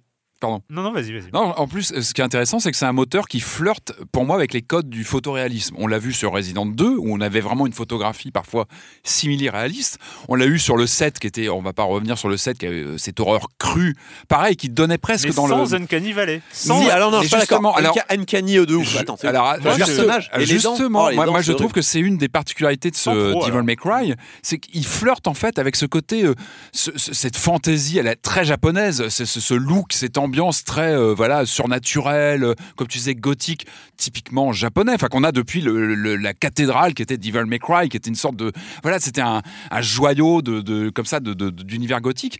Il flirte avec ça et puis une forme de prosaïque. Il y a, il y a- il y a du prosaïque dans les acteurs qui sont euh, des acteurs numérisés dans, dans le jeu. Et je trouve qu'il flirte. Il est vraiment la limite pour moi euh, pendant toute la partie. Moi, j'ai après bon, il est très agréable à jouer ce jeu. Je trouve qu'il y a une fluidité des animations, des réactions des personnages. Non mais attends, Quand ju- tu- juste sur les personnages, tu disais prosaïque, moi je dirais prognate, ils ont, ils ont des mâchoires immenses. Alors à mon avis, c'est plus lié au character design euh, et euh, la conjoncture avec le moteur, mais moi j'ai du mal à regarder les personnages dans la bouche, hein, franchement. Il y, a- il y a les Non, dents, moi tu j'ai du mal. regardes hein. dans la bouche. On Ah non, mais regarde on, personne dans la on voit leurs Non. dents, on voit leurs dents à moitié serrées tout le temps là. mais ils non, mais, as- genre, non, mais je trouve que justement ce jeu, il est à la rencontre entre, entre un univers euh, gothique, donc réaliste, euh, Ouais. très noir, et des acteurs numérisés où t'as as du photoréalisme sur les personnages. Et je trouve que le clash est intéressant. Je trouve que Ouais. cette rencontre, tu vois, de- marche pas c'est- de ouf, je trouve quand même. mais- Bah, je trouve que ça marche bien. je Et peux que comprendre pourquoi on peut trouver que ça marche bien. il est assez moi, fascinant. moi. Et on parle pas des séquences en full motion vidéo euh, qui sont euh, sur la version collector. Ah, ça, c'est très drôle. C'est encore un autre problème. Mais euh, non, mais je trouve qu'il est, il est super agréable à prendre en main. C'est vraiment, euh, on parle du graphisme, on parle de, de la difficulté, mais c'est le- la prise en main à la manette. Moi, il y a le- enfin, en plus, quand on prend le personnage, c'est V, c'est ça, avec ses. ses- Le Il est nouveau personnage, oui, Il est ça, ouais. incroyable. Alors lui, mais, est mais moi, il y a longtemps que j'ai pas, que j'ai pas massacré ma manette comme ça, où tu tapes dans tous les sens, mais c'est et ça reste lisible, ça reste agréable à jouer. Je trouve que il est euh, et surtout, moi, je trouve que c'est tout bête, mais c'est quand tu, tu cours, tu reviens en arrière, ton personnage il se retourne. Il y a des animations, je trouve, Mm. d'une fluidité. Et c'est ça aussi, c'est que le jeu te perd jamais. C'est-à-dire que tu, tu- tu vois, je trouve que quand tu t'es manette en main, je trouve qu'il y a un côté réactif, ultra réactif, qui fait que tu T'es à fond dans la partie, quoi. T'es t'es vraiment dans le. Corentin, tu trépignes. tu trépignes. Corentin, je, te vois. Je te vois, je En fait, te vois alors, trépigner. Je vais, je vais, bon, Jean-Luc Pissefroid, je m'annonce bonjour, euh, mais, mais Pourquoi Jean-Luc? Je, je, je, je vais pas dire, non. je vais, je vais, je dis Jean-Luc comme ça. Euh, Ah non, mais à chaque fois, c'est. Je vais pas aller dans le, je vais pas aller dans la caricature. Ce, pas l'accent, Ce, ce, Devil- ce Devil May Cry est, euh, est très bien euh, fini. Enfin, je veux dire, il y, a il y a une facture des Resme- Devil May Cry qui, qui, qui vraiment force le respect. Alors déjà sur la DA, j'aimerais juste revenir. Mhm. On se balade que dans des ruines et des grottes. J'en ai eu marre, vraiment très Et des rapidement. égouts aussi, je crois. C'est quand même super dommage quand on a un univers comme celui de Devil May Cry et qu'on nous fournit quand même pas un bestiaire si varié que ça. Ça va mieux le bestiaire, mais, mais par contre, les décors, franchement, c'est un peu tout le temps les mêmes. Alors sur la fin, il y a un peu de variété, mais bon, j'ai quand même été gêné par cet aspect-là. Euh, la deuxième chose, moi, c'est surtout l'aspect justement prise en main. C'est vrai que je je pense pas que je pense que j'ai été victime d'un truc en fait avec ce Devil May Cry, c'est euh, le- le- la, la- la distance entre ce que je m'attendais en termes de comment dire, de maniabilité, sachant que je tiens à dire que je suis tout nouveau sur la série. C'est la pro- c'est le premier Devil May Cry que je prends en main. Donc c'est un jeu que j'ai toujours vu jouer et que j'ai jamais pris moi-même en main. Donc c'est la première fois que je joue à un Devil May Cry. Et c'est vrai que j'ai eu cette dichotomie entre euh, la manière euh, dont il, se prend en main et qui est infiniment complexe. C'est-à-dire que je sais que Kevin va parler de profondeur, et il a certainement raison, mais moi je vais surtout parler de complexité. Il y a beaucoup trop de choses dans le gameplay de ce Devil May Cry, trop vite. Absolument, je, je trouve. C'est-à-dire que Mais déjà... t'as- t'as c'est le- quatre c'est- boutons, t'as les gâchettes. Non, non, non, non, non. C'est le premier jeu et c'est la première fois que ça m'arrive où j'ai dû changer toutes les touches sans exception. J'ai changé toutes les touches, j'ai dû refaire toute la configuration. Ouh, il C'est était la- pas content, là, le C'est la première fois que ça Mais m'arrive. C'est pour ça que t'as trouvé ça compliqué, c'est que t'as reconfiguré ça n'importe comment. Non, non, non, c'est justement au bout de plusieurs heures de jeu, j'ai ah ça y est, je prends enfin un peu de plaisir Ouais. parce que j'ai enfin reconfiguré les touches telles que euh, je l'ai pris. Alors, je et me dis certainement. il a pas. Le schéma a pas bougé. Enfin, moi, quand Le tu prends ta manette, c'est le, coup. euh, oui, bah voilà. il- sur PlayStation il ou est- Xbox, oui. mais euh, Vous êtes habitué à un schéma qui date euh, Ah, d'avant et donc je- moi j'ai pas non, pu m'y habituer. Pour moi, a- fonctionne bien. Enfin, t'as le Non, mais coup je- faible, le coup fort. hein, Non, il y a justement qu'un coup en fait. Il y a un coup par personnage. T'as le. Enfin, le coup à, à- à- au corps à corps et le coup à distance. Ah, Ouais. bon, il y a, il y a- un truc, c'est qu'avec distance corps à avec corps. Nero, effectivement, un des trois personnages, il y a une touche qui vaut vraiment le coup d'être changée, c'est la touche de tir justement, parce qu'on te demande de la charger tout le temps. Et sur un bouton de façade, c'est pas pratique, alors que sur la gâchette droite, bon, bah, tu- c'est facile à charger. C'est le truc euh, sur lequel Ouais. je dirais effectivement. Bah, j'ai- écouté ton conseil, je l'ai fait, et en ça, effet, c'est une, bonne, euh, c'est une bonne chose. Mais par exemple, moi, la caméra, euh, gâchette gauche, quoi, stop. Enfin, c'est c'est- dans, Mhm. tous les, dans tous les TPS, euh, viser, c'est la gâchette gauche, et tirer, c'est la gâchette droite. Dans, dans la majorité des jeux d'action à troisième personne, euh, enfin, souvent, on va dire, le, le, le- le- la, la ciblage, c'est sur mon index Mhm. gauche, euh, où j'appuie et je maintiens appuyé. Oh, mais t'as résolu ton problème. J'ai résolu Tu vois, problème. tu mais même après ça, j'ai eu. Alors, je, je pense, j'essaie d'analyser pourquoi j'ai pas pris de plaisir sur ce MC5. Alors que tout me semble fait, tout me semble taillé pour que je prenne du plaisir. Mais et je me rends compte en fait que j'ai une espèce de alors FOMO. Alors j'ai pas vraiment d'équivalent, euh, j'ai pas vraiment d'équivalent euh, français, mais grosso modo c'est toujours cette impression de ne pas maîtriser mon personnage, de toujours Mmh. être euh, à la surface de ce qu'il y a à chercher. Et, et, et, je- et on nous rajoute. Et au moment où j'ai l'impression de commencer à comprendre et me dire ah il faudrait que je m'entraîne encore un peu, on me rajoute une surcouche en m'expliquant que eh tu peux rajouter. On me rajoute une barre avec Dante. On me c'est vrai que le on me- didacticiel, il nous lâche pas en fait. On m'ex- tout le jeu, voilà, le jeu. pages qui arrivent et c'est vrai que c'est. et c'est vrai que pour moi ce Tu es là DMC pour apprendre. ce DMC5, je vais pas dire que c'est un mauvais jeu, très clairement pas. Je, je comprends très bien la volonté qu'il y a derrière ça, mais j'ai le sentiment que c'est une difficulté ou plutôt une profondeur artificielle qui est plutôt sur l'accumulation de couches de gameplay. Et ensuite, c'est c'est une espèce de, de- de schéma mental qu'il faut se construire dans sa tête et qui est une vraie maîtrise. Je Non, mais là, reconnais tu la prends trop la performance. tête, hein, je pense. Tu, tu réfléchis trop. en À fait. chaque fois, je suis en mode oui, mais attends, je me suis pas servi de. Pour moi, c'est suis- avant tout une expérience sensorielle déjà. Tu lances le jeu, bah, ça me rappelle le temps où l'arcade était reine. Tu lançais un jeu en arcade, tu t'en prenais plein la figure. Et je trouve que ce jeu, il a Hmm. une classe. euh, que t'aimes ou pas la, la charte graphique et l'ambiance, je trouve qu'il a une, il a une dégaine de fou. Quoi. La musique, euh, l'ambiance, Ouais. euh, le style des personnages. T'adhères ou pas au style, mais je trouve qu'il envoie. peut- Quoi. Il envoie peut- directement. Et je trouve que visuellement, il a, il a vraiment un cachet. Quoi. Il Je, est... je peux pas apprécier ces personnages, ils sont insupportables. Euh, Petit con et, et vieux con là, je les supporte pas. v, Adam Driver, ils sont cool, mais les deux autres là, c'est Sonic en plus vieux avec des flingues, j'en peux plus. Euh, c'est punchline sur Sonic. punchline. Non non, mais si c'est ça, c'est trop cool. Ah ah, pan pan. Ah, Eh ben qu'est-ce qu'il y a Hey, fuck fuck. Bref. C'est- Je, trouve, je te trouve un, un peu injuste dur, dans le sens où la série ne se prend évidemment pas au sérieux Ouais. et le montre assez Ouais. elle-même Ouais. et le fait même pas de manière si lourde que ça, je il y a veux des- dire. Il y a des mots, des phrases. C'est, des- euh, en, ça. en fait, à mon avis, il est. Enfin, moi, j'ai trouvé qu'il est. Il a un peu le cul ainsi entre jets. Il le fait soit pas assez, soit il le fait trop. Tu vois ce que je veux dire? Ah, hmm, Moi, je ils m'ont énervé. Et V, j'aimais bien justement ce qui était plus Mm. calme, plus posé. Euh, J'aimais bien ce personnage. En plus, il a un bon look. Et au niveau baston, c'est lui le plus nerveux. Enfin, je trouve que dans la partie avec J'adore lui, V. J'adore c'est un truc de fou à l'écran. C'est je- un, festival à l'écran. Quand ce- je pouvais jouer. V, j'étais très content. C'est vraiment le personnage que je trouve le plus intéressant euh, de, de- des deux. On l'a pas Mais, euh, précisé d'ailleurs, des trois. Euh, Des V, trois, on- pardon, on, l'a pas précisé, mais V c'est un personnage qui est entièrement nouveau pour cet Ouais. épisode, contrairement à Nero et Dante qui sont des, des personnages qu'on avait Mhm. connus avant, et qui est un personnage très original pour un Devil May dans le sens où on dit c'est un personnage qui physiquement est trop faible pour se battre et qui va se battre avec des familiers, euh, trois familiers qui sont d'ailleurs pas du tout anodins, euh, un certain Shadow, un, Griff- un certain Griffon et un certain Nightmare, qui sont en fait des références au premier épisode, c'est les ennemis du premier épisode. Et, euh, Ah oui ouais. Ah, je me souvenais plus. Et en fait, en réalité, euh, ça mène à dire quelque chose, c'est que ce DMC5, c'est un peu un genre d'épisode anniversaire aussi. Qui, il faut pas sous-estimer le fandom de Devil May Cry et Mm. le, les gens qui peuvent être très fans du lore. Alors c'est quelque chose dont personnellement j'ai pas grand chose à faire habituellement, mais il se trouve que je me suis laissé emporter dans le 5 par son histoire, etc. Euh, et par donc toutes ces références. En fait, le Devil May Cry 5 abonde euh, en matière de références à tous les épisodes de la série, y compris le 2 qui est l'épisode détesté de la série par Mm. tout le monde, y compris par euh, Hideaki Itsuno qui est le, le, dé- le- le réalisateur de DMC depuis le 2 auquel il avait été greffé sur le développement Ouais. à la toute fin en fait on lui a dit c'est un on sait même pas qui était avant Ouais, euh, essaye- sur le projet Essaye de sauver ce qui peut l'être du 2. c'est ça. Enfin, ce qui ne peut pas l'être. Je Ouais. pense que c'est ce genre de de de de, de- comment on avait- de bouc émissaire qu'on Ouais. voit parfois Ah dans ouais. le développement de jeux japonais où on dit au dernier moment bon bah c'est toi qui vas prendre les balles. Ah. Euh, Vas-y. Allez, bon courage. c'est ça. Et, euh, et, et donc ouais, euh, le, même le 2 est, est, est référencé à, de, de manière plutôt chouette. Ouais, il l'assume quoi. Et le DMC aussi, donc c'est même s'il y a Ah, des, c'est intéressant, ce c'est ouais ouais, il y a beaucoup de, de références vraiment directes et qui montrent que c'est euh, ouais, j'aime pas trop ce genre d'expression un petit peu trop euh, comment dire enfin j'aime pas dire ça habituellement c'est un peu un genre de cadeau vraiment aussi fait Mm. tu sens qu'il y a une générosité vraiment dans le ce que Jubilé jeu- de- ouais voilà c'est ça Et c'est ça. ça, c'est comme Kingdom Hearts en fait. Il y a- il y il y, un peu de ça, mais en beaucoup plus contenu, Ouais, je trouve. C'est-à-dire que je- je- j'entends ce que tu dis, Corentin, aussi dans le, le côté un peu. euh, très fouillis, très, enfin très, Surcouche, très sur- euh. ouais, mais parce que c'est le principe du truc. En Bah fait, non, je C'est- sais, je sais. pense qu'il peut te perdre, c'est que dès le début, tu te dis, je veux utiliser tout ce que le jeu me propose. Alors qu'en fait, en fait, tu vois. en fait, tu peux la, part- une partie normale, tu peux finir le jeu, d'autant que celui-là n'est pas très dur. Tu le finis en appuyant sur deux boutons et c'est Ouais. fini. Ouais, J'entends, mais Et, c'est, et, et le jeu, en fait, et je trouve qu'il y a une élégance très très qu'il ne faut pas sous-estimer qui est vraiment cachée derrière un côté un peu beauf un peu euh, oh, Mhm. c'est des gars qui serrent la mâchoire et avec avec des meufs à moitié j'en pouvais plus. c'est ça ouais mais c'est en Dans plus Bayonetta, avec- ça passe, ce- cet univers un peu Après, genre euh, moi, très, la- très fort. On euh, se demande toujours est-ce que c'est premier ou second C'est un peu la même chose. Moi, je, je, suis Oh, jamais certain c'est, second mais ça change je vois forcément ça n'enlève pas forcément le problème je veux dire que ça peut constituer je vois bien que c'est le second degré, mais ça n'empêche que ça m'énerve. dans tous les cas, derrière ça, il y a une élégance de game design que je trouve assez dingue, y compris dans le quatrième épisode qui avait été beaucoup décrié parce que, en gros, on faisait deux fois le même, la même chose avec Mm. deux personnages différents. Euh, là, c'est un peu ça avec trois personnages. Ouais, Euh, en fait, on revit des passages revit de des passages et l'histoire. tout, euh, c'est ouais. ça. Et, et- mais- intéressant, ça, sauf qu'en termes de game design, de ce que le jeu veut montrer et euh, de la manière que le jeu a de te dire, ok, euh, il faut que tu apprennes, il faut que tu mérites tout ce que tu vas faire dans le jeu, il va falloir que tu le mérites.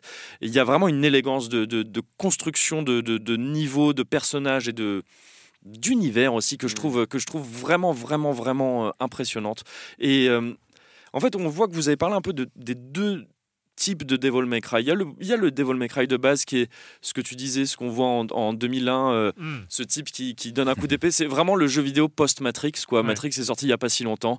On est là pour le style, pour le, pour le vraiment le, on va, on va faire la poseur, baston. en fait, ouais. c'est ça exactement, le truc de poseur par excellence. Et il faut absolument que n'importe quel Devil May Cry soit appréciable par une personne qui arrive directement, comme à- au même titre qu'un Bayonetta, d'ailleurs, dans- un peu dans le même exercice, que, que n'importe qui puisse faire des trucs impressionnants et, et sympas à voir. Mais en fait, l'essence maintenant des Devil May Cry, c'est quelque chose de vraiment impitoyable. Hideaki Itsuno, c'est quelqu'un qui vient du jeu de baston, qui vient no- notamment des Darkstalkers et tout ça, qui sont parmi les jeux de baston les plus fouillés et les plus rugueux à ouais. prendre en main, les plus techniques, Ouais. c'est ça. C'est quelqu'un qui, quand je parle de profondeur de jeu, c'est vraiment, il faut imaginer un gouffre sans fond. Le 4, il est encore creusé aujourd'hui, Devil May Cry 4. Ah, je veux bien le croire. C'est, pour ça que je veux dire, c'est ça que le jeu propose en réalité. Je suis- je Le jeu, il est impitoyable parce qu'il va te dire. Je te propose quelque chose d'hallucinant, mais il va falloir le mériter. Et c'est en il, ça, il est- il est pas cassant non plus. il ce est pas jeu, cassant hein. non il, plus. il- reste, euh, comme tu disais, on peut, on peut le finir quasiment de- avec deux touches. Enfin, voilà, c'est ça. il, vraiment- reste, il reste accueillant, jeux, je trouve. Il y a vraiment, ouais, il n'est pas ça. rebutant. Il n'y a pas une porte. euh, Bah, c'est à toi aussi d'évoluer. euh. Manifestement, ça peut être rebutant quand même. Non, mais, non, mais- je pense que c'est qu'il faut vraiment se dire, il y a, ça met une espèce de, de- on est obligé d'être humble face à un Devil May Cry quand on arrive parce que on ne pourra pas maîtriser. Après- le jeu pas n'est- maîtriser ce que le jeu nous propose. quoi. J'ai j'ai eu ce sentiment-là, mais après, il faut reconnaître au jeu qu'il qu'il est très accessible. Il a un mode facile qui est facile. Il a euh, un mode, d'ailleurs, euh, on peut retirer les combos. Alors, je trouve que ça retire tout l'intérêt du jeu, donc je l'ai pas du tout activé. Les combos automatiques? Ouais, les combos ouais. automatiques, absolument. Enfin, on les retire pas, mais on les, on les enclenche plus nous-mêmes. C'est le jeu qui nous le fait à notre place. Je trouve ça dommage, donc euh, je l'ai évidemment pas activé. Ouais, mais c'est tu vois, c'est quelque chose qui montre Mais aussi que voilà, le jeu ils y ont pensé. veut être Ouais, accessible. absolument, quoi. absolument. Mais, mais en fait, je trouve que c'est dans sa structure même que le jeu euh, se, se complexifie. C'est vrai que tuto sur tuto sur tuto, je trouve qu'il n'y a, pas de tuto organique. C'est que des tutos. Vraiment, on te balance euh, des, euh, des, des infobulles ou alors il faut aller dans. euh, Il y, a- il y a tout, hein, tout est un. Il y a pas mal de choses écrites en tout cas euh, qui t'expliquent euh, plein de choses. Mais c'est vrai que tu, tu m'avais prévenu. Attention, Dante, tu verras, il est, euh, il est complexe. Et alors, ce qui est étonnant, c'est que je suis arrivé sur Dante, et j'ai pris peut-être plus de plaisir sur Dante que sur Nero, alors qu'il est techniquement plus simple à utiliser. Euh, mais comme il est beaucoup plus libre et qu'on peut faire un peu plus ce qu'on veut, j'ai eu moins de scrupules bizarrement avec Dante à, à utiliser que deux armes, notamment les Ouais. motos qui sont très cool à utiliser. Euh, mais euh, mais c'est vrai que on n'a pas ce côté un peu organique que le jeu vidéo permet. Et je trouve ça dommage parce qu'il y a, a d'autres jeux qui le permettent. Euh, Alors moi, j'avais, j'ai, si t'as vu, j'ai essayé de- au maximum de mettre Bayonetta sur la table à chaque fois. Euh, mais euh, peut-être, je vais peut-être plus prendre. Oui. Mais parce que c'est pas le même exercice et tu as tout à fait raison. Oui, mais c'est- c'est c'est vrai que Bayonetta est le plus proche de Ouais, Devil May Cry quand sûr. il s'agit de comparer des jeux du genre. Après, après c'est pas le même style. Bayonetta, le but, c'est vraiment de pas se faire toucher. C'est tous dans la, dans la, de virevolter. euh, les coups ont moins d'impact. C'est vraiment plus euh, euh, fly euh, like a butterfly Ouais, and ouais, sting like ça. a bee et plus que, plus que faire des, des combos. Mais alors, il y a deux jeux que j'aimerais mettre sur la table, deux de Platinum en l'occurrence. Euh, donc Metal Gear Rising, Revengeance. Revengeance, où moi, il y a ce moment où en fait, j'utilisais pas du tout la garde dans ce jeu-là, où il faut mettre un coup en avant, un coup léger pour parer, ce qui est très technique, ce qui est pas forcément euh, évident à comprendre. Mais là, le jeu te met un boss. Et si tu n'as pas compris ce coup-là, tu ne passes pas le boss, tout simplement. Et après ce boss-là, mais moi, le jeu, je- j'ai vraiment pris un pied monstre après ça, parce qu'on m'avait appris de manière organique à utiliser une technique un peu compliquée et qui était pourtant essentielle au jeu. Et le deuxième exemple organique de ce qu'essaie de faire Devil May Cry, euh, ce qui est à, à- à- à sa manière, hein, euh, mais peut-être de manière un petit peu trop, euh, on va dire, un petit peu trop artificielle à mon sens, euh, c'est l'aspect tout style, avoir du style, faire des jolis combos, euh, voilà. Dans Mad World, euh, aussi de Platinum, c'était le premier jeu Platinum, euh, il y avait cet aspect-là style, alors plus dans l'entertainment, c'est-à-dire qu'on était dans une espèce de télé-réalité, le but Mhm. c'était de faire les, voilà, les, les coups les plus gore, euh, machin, et c'était plus dans euh, utiliser son environnement, connaître bien le niveau pour aller mettre les ennemis dans la bonne euh, machine industrielle pour faire le maximum de sang, tout ça. Et ça, je trouvais ça cool parce qu'au-delà du score, et je m'en foutais complètement du score, il y avait un peu un spectacle un peu marrant à voir euh, la manière dont tu allais tuer euh, tes, tes Mais là, ennemis. moi, je pense que tu as, une musique Devil May Cry quand tu joues. Alors déjà, il y a un habillage sonore qui est excellent. La musique réagit selon quand Ouais. tu finis un combat, etc. Tu as, Alors, des vrais effets sonores. un bémol, il y a Et une pour moi, par t'as- personnage de combat, c'est vraiment Ouais. peu. hein. Non mais c'est pas ça, c'est que t'as une musique de tempo, t'as un rythme, c'est un jeu de rythme aussi. Hein. Tu vois, Ah les- ouais, ouais, les- ouais. quand tu te bats en arène, t'as une arène qui se ferme, paf, tu te retrouves. Bah, tes Finalement, combos, c'est un hein. jeu de tempo. T'es- combos là avec la, tu parlais de la gâchette tout à l'heure. À chaque fois que vous mettez un coup, faut appuyer avec la gâchette. Donc finalement, c'est un petit jeu. encore une fois, moi je trouve que euh, c'est vraiment une, c'est une expérience totale Mhm. entre le son, l'image, le rythme. Il y, a- vraiment quelque chose de très particulier, je trouve, dans la partie. Il y a, un effet, et en tout cas, ça envoie à l'écran. C'est Mhm. vraiment ce qui ressort, c'est que et tu prends plaisir à jouer parce que du coup c'est très démonstratif dans les coups, dans l'ambiance, etc.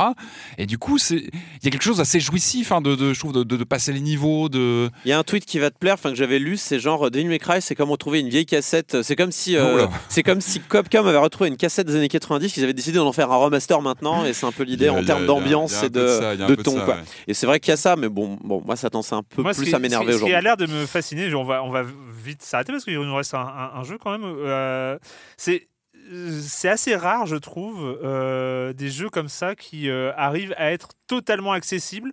Alors, parce que moi, je joue un peu en, en newbie absolu, hein, même si j'ai fait les, j'ai touché aux autres, mais j'ai pas l'impression qu'on me prenne trop par la main. Non. Euh, Ouais, je confirme, oui. je, je fais des choses qui m'amusent. J'ai pas l'impression d'être un monstre technique non plus, hein, parce que euh, je peux jouer sur les trois touches, on va dire euh, coup d'épée, flingue, et puis euh, le bras mécanique de Nero ou, euh, ou les différentes attaques de, de- de V, c'est ça euh, V, ouais. voilà. Ouais. J'ai l'impression de, de faire ma chorégraphie un peu simple parce que je suis pas un bon joueur, mais je m'éclate et le, le jeu ne me prend pas pour un, pour un débile. Ouais. Euh, et j'ai l'impression, à t'écouter en tout cas, qu'il y a cette profondeur en plus qui, qui moi, euh, limite m'étonne parce que je suis là. Ah ouais, le jeu est accessible euh, pour moi et en plus, il est hyper profond pour ceux qui veulent. Ce que tu perçois quand t'as as la note de. J'ai l'impression que de cette niveau, genre. combinaison comme ça, euh, accessibilité, euh, profondeur, est assez rare en, en termes Mm. de maîtrise à ce point-là. bah, je suis complètement d'accord avec ça. Et si je peux rajouter un truc rapide, hein, c'est Mm. juste quelque chose que j'adore dans les DMC, dans les Devil May Cry, c'est qu'il y a une espèce d'unicité euh, entre le, ce que le jeu euh, vend.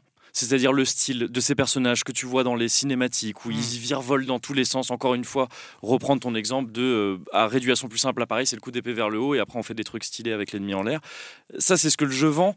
Euh, et, et- et cette profondeur dont on parle, dont je parle là, euh, j'insiste dessus. En fait, ça amène quelque chose, c'est qu'en fait, on peut le prix, enfin le, le, le, gain que tu as euh, quand tu t'investis à fond dans un jeu, dans un jeu comme ça, c'est que tu finis par faire dans le jeu exactement ce que tu vois dans les cinématiques. C'est-à-dire Mm. que tu as un meilleur score, mais tu as surtout un jeu dont le rythme, dont la musique dont tu parlais euh, tout à l'heure devient de plus en plus folle. Dont, dont- Ouais. C'est-à-dire que tu vois une chorégraphie à l'écran qui est dingue. Et en fait, euh, ça met le joueur ou la joueuse vraiment au, au centre de, de son, de son intérêt. Le jeu, Mm. Devil May Cry n'existe absolument pas. Ça paraît un- idiot à dire, mais n'existe jamais sans ces joueurs ou ces joueuses, dans le sens où c'est le joueur ou la joueuse qui donne qui habille le jeu et qui en fait un meilleur jeu au fur et à mesure que le joueur ou la joueuse progresse. Ah, et, je- et je trouve ça, c'est la plus pure tradition japonaise de l'arcade et je trouve ça en fait merveilleux. Il y a trop peu de jeux aujourd'hui, je trouve, qui arrivent à faire encore ça Mm. et c'est d'autant plus appréciable quand, comme tu le dis,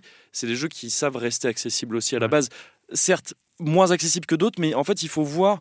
euh, il y a- c'est un tunnel, il faut voir la porte d'entrée et où ça nous amène le jeu. Ça amène à des confins tellement dingues potentiellement que la porte Oui, d'entrée ne sûr. peut pas être. Après, ces confins vont concerner peut-être euh, Ah, 0,5% des joueurs. quoi. Bien Mais- sûr, et je veux dire, moi-même, je dis tout ça, mais je, il faut littéralement, je vous invite à regarder sur YouTube. Il y a un certain, Mm. quelqu'un qui s'appelle Don Gully, euh, qui est un- peut-être le joueur le plus impressionnant sur Devil May Cry, notamment les 4. C'est surhumain, c'est littéralement surhumain. Je pense que c'est un des seuls à pouvoir faire ça dans le jeu, mais c'est possible. Le jeu permet de faire ça. Et ne serait-ce que savoir que c'est possible, il moi, fait ça quoi me rassure. Il fait quoi Il est. C'est des techniques très avancées. Je peux pas rentrer là-dedans. C'est des trucs de, de vraiment de jump cancel. Alors c'est des noms en anglais très compliqués qui impliquent de tordre les mécaniques du jeu. Ça, ça ressemble à du jeu de combat, là, ce que tu racontes. Mais Euh, littéralement, ouais. encore ouais. une fois, euh, Hideki Tsuno, le réalisateur, ne vient pas de nulle part. Bien sûr. ouais. On va passer rapidement parce que là, on, pff, on explose tout. Euh, rapidement, mais on va en parler quand même. euh, de, euh, ah oui, alors DMC5 sur euh, PC, Xbox, Xbox One, PS4. Ouais, PS4. une version à 60 euros et à 70 euros. Et, et c'est trop bien. Euh, je résume. hein. Oui, bah, Résume je- en tout cas, oui, je trouve. ouais. C'est bon. Euh, un jeu, là on est sur le modèle Switch PC de l'Indé. hein, euh, c'est le nouveau modèle de l'Indé, Switch PC. Et là euh, on en parle, je crois qu'on en avait déjà parlé, je sais plus si on l'avait déjà évoqué ou tu en as déjà tant parlé euh, en, en- hors, hors émission. Je t'en parle depuis longtemps. Ouais, ça. c'est Baba is you.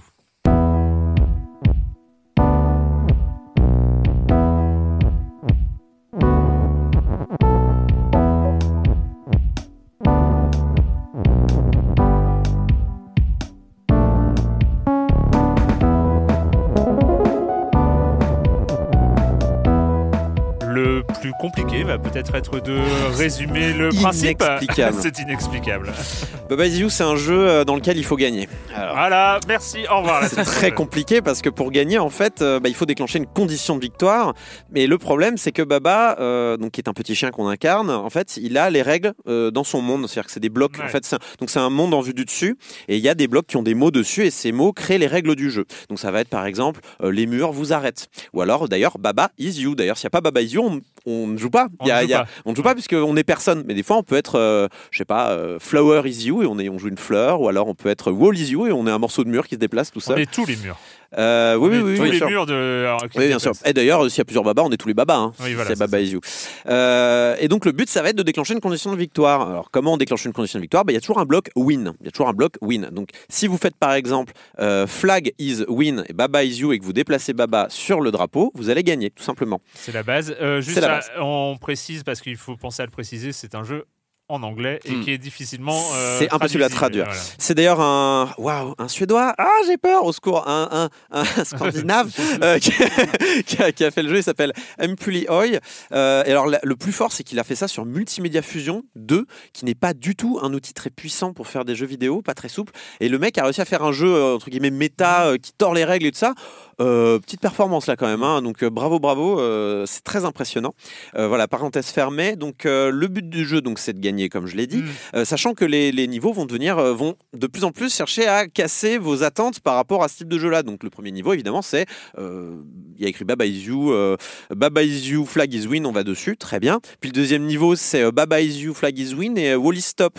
Et donc le mur nous sépare du drapeau, donc on va casser la phrase Wally stop pour traverser le mur et aller sur le drapeau euh, flag is win. Et tu casses la phrase en fait en te déplaçant littéralement. C'est ça Exactement. les blocs. Tu Ouais, casses la phrase parce que les, euh, chaque bloc, en fait, euh, enfin, on les pousse, en fait, littéralement. Mm. Ça fait que certaines règles sont dans les coins, donc on peut pas les changer. D'accord, ouais. Euh, et euh, parce que, enfin, tout, on a déjà tous eu ces puzzles dans, dans, dans les RPG ou des trucs comme ça où. euh, Il faut les, il faut les aligner. peut pas en fait, tirer, hein. quoi. Il faut Ouais. que les blocs se touchent pour il que ça alors, crée il faut qu'ils une, soient alignés de gauche à droite ou de haut en bas. C'est une lecture classique. C'est-à-dire, si jamais Mm. vous alignez une règle de droite à gauche ou de bas en haut, ça ne fonctionne pas. Ça peut vous tuer. Si euh, c'est ça, non Si tu Bah, rentres si tu l'ordre es- inversé selon le Bah, cas. euh, si tu casses ta, si tu casses la phrase, si tu casses la phrase, pardon, Baba is you, euh, alors que tu es en train de fabriquer une phrase ça, peut- avec, peut euh, pas du tout y toucher. Faut pas Alors, toucher à tu- Baba is you, mais Tu si- peux changer Baba. Tu peux changer Ouais. Baba ou si tu as trouvé un moyen de déplacer plusieurs blocs à la fois, tu peux déplacer toute la phrase en même temps. Ce qui fait que, en fait, ça, Mais il ça- faut que le you est un attribut absolument. il quoi, faut c'est que le ça. you est un attribut et que l'attribut soit quelque part sur le plateau de jeu. Sinon, Oui, tu peux bien- pas jouer. Parce que si tu dis Oui, flag ouais. is you et qu'il n'y a pas de flag sur le. Ah, c'est possible, ça arrive, ça. C'est, euh, D'accord. Tout à fait oui. possible. C'est fascinant hein, ce jeu avec les mots parce que les mots on a tout fait pour s'en débarrasser dans le jeu vidéo. Quand Ouais. dans le, le jeu d'aventure Oui, c'est textuel, on a tout fait pour aller vers le, justement l'aventure graphique, Mm. Euh, retirer le mot parce que le mot était aussi un goulot d'étranglement. Et là c'est marrant parce qu'on remet, on re- resacralise Le mot à l'écran. Et, d'ailleurs. c'est beau je trouve. D'ailleurs, tu, tu dis ça peut arriver, ça peut arriver même à tel point que tu as des moments où tu arrives, euh, flag is win, il n'y a pas de flag. Comment on fait et, euh, et en fait, bah, il faut faire euh, genre, je sais pas, il y, a, y, a, y a une étoile, quelque- enfin il y a une étoile quelque part et tu fais euh, star is flag, l'étoile se transforme en ét- l'étoile se transforme en flag et du coup après tu peux faire flag is win. D'accord. Donc c'est vraiment des, des, des règles comme ça où il faut vraiment ce qu'on dit, euh, enfin, euh, réfléchir en dehors du cadre, euh, Ouais. out of the Ah, box ouais. comme on dit, pour trouver des solutions à des problèmes qui paraissent insolubles de, de prime abord. Voilà. Et par exemple, des fois, ça va être, vous allez avoir votre drapeau qui est, qui est, qui est encastré dans un mur, et en fait, vous allez devenir le mur pour aller toucher le drapeau avec le mur. Et à côté, oui, complètement métaphysique.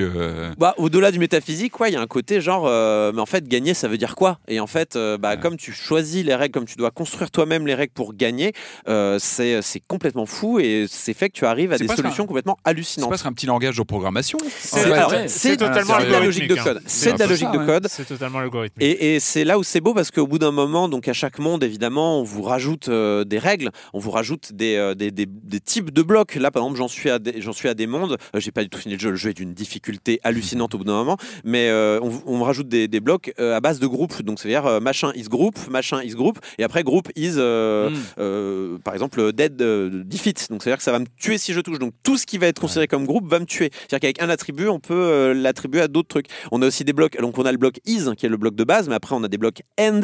euh, donc, euh, Ah, j'allais te demander ça. machin ouais, is euh, truc end autre chose. Mm. Et, euh, du- Sachant que le end, on peut le faire déjà avant avec les deux dimensions. C'est-à-dire qu'en fait, Ah on oui, peut faire is- Baba is- ouais. is you euh, en horizontal et Baba is euh, Oui, autre absolument. chose, autre En chose vertical, ouais. en avec, vertical. avec un seul is, vous pouvez faire Ouais. deux alignements. Après, vous allez avoir des end, vous allez avoir avoir des has. Ça veut dire que si vous détruisez un bloc à l'intérieur, il y aura un autre truc. Donc par exemple, Oh. chest has flag. Si vous arrivez à détruire votre, euh, Donc votre pour ceux qui euh, s'y connaissent, hein, c'est c'est de, du langage objet. Hein, euh, voilà, c'est Ouais. de la Visuel. programmation objet.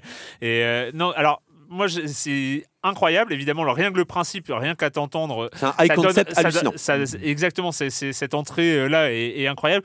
Moi, je, alors, je suis fasciné. Après, il faut savoir qu'au bout d'une vingtaine de niveaux qu'on va qualifier un peu de tutoriaux, qui sont pas faciles, hein, les 20 premiers niveaux. euh, J'ai c'est- trouvé accessible encore. hein, Oui, mais euh, c'est Parce accessible. que par rapport à ce qui Eh attend ben, après, c'est. Le, le truc, c'est qu'on arrive à des moments, à des niveaux où on ne sait pas.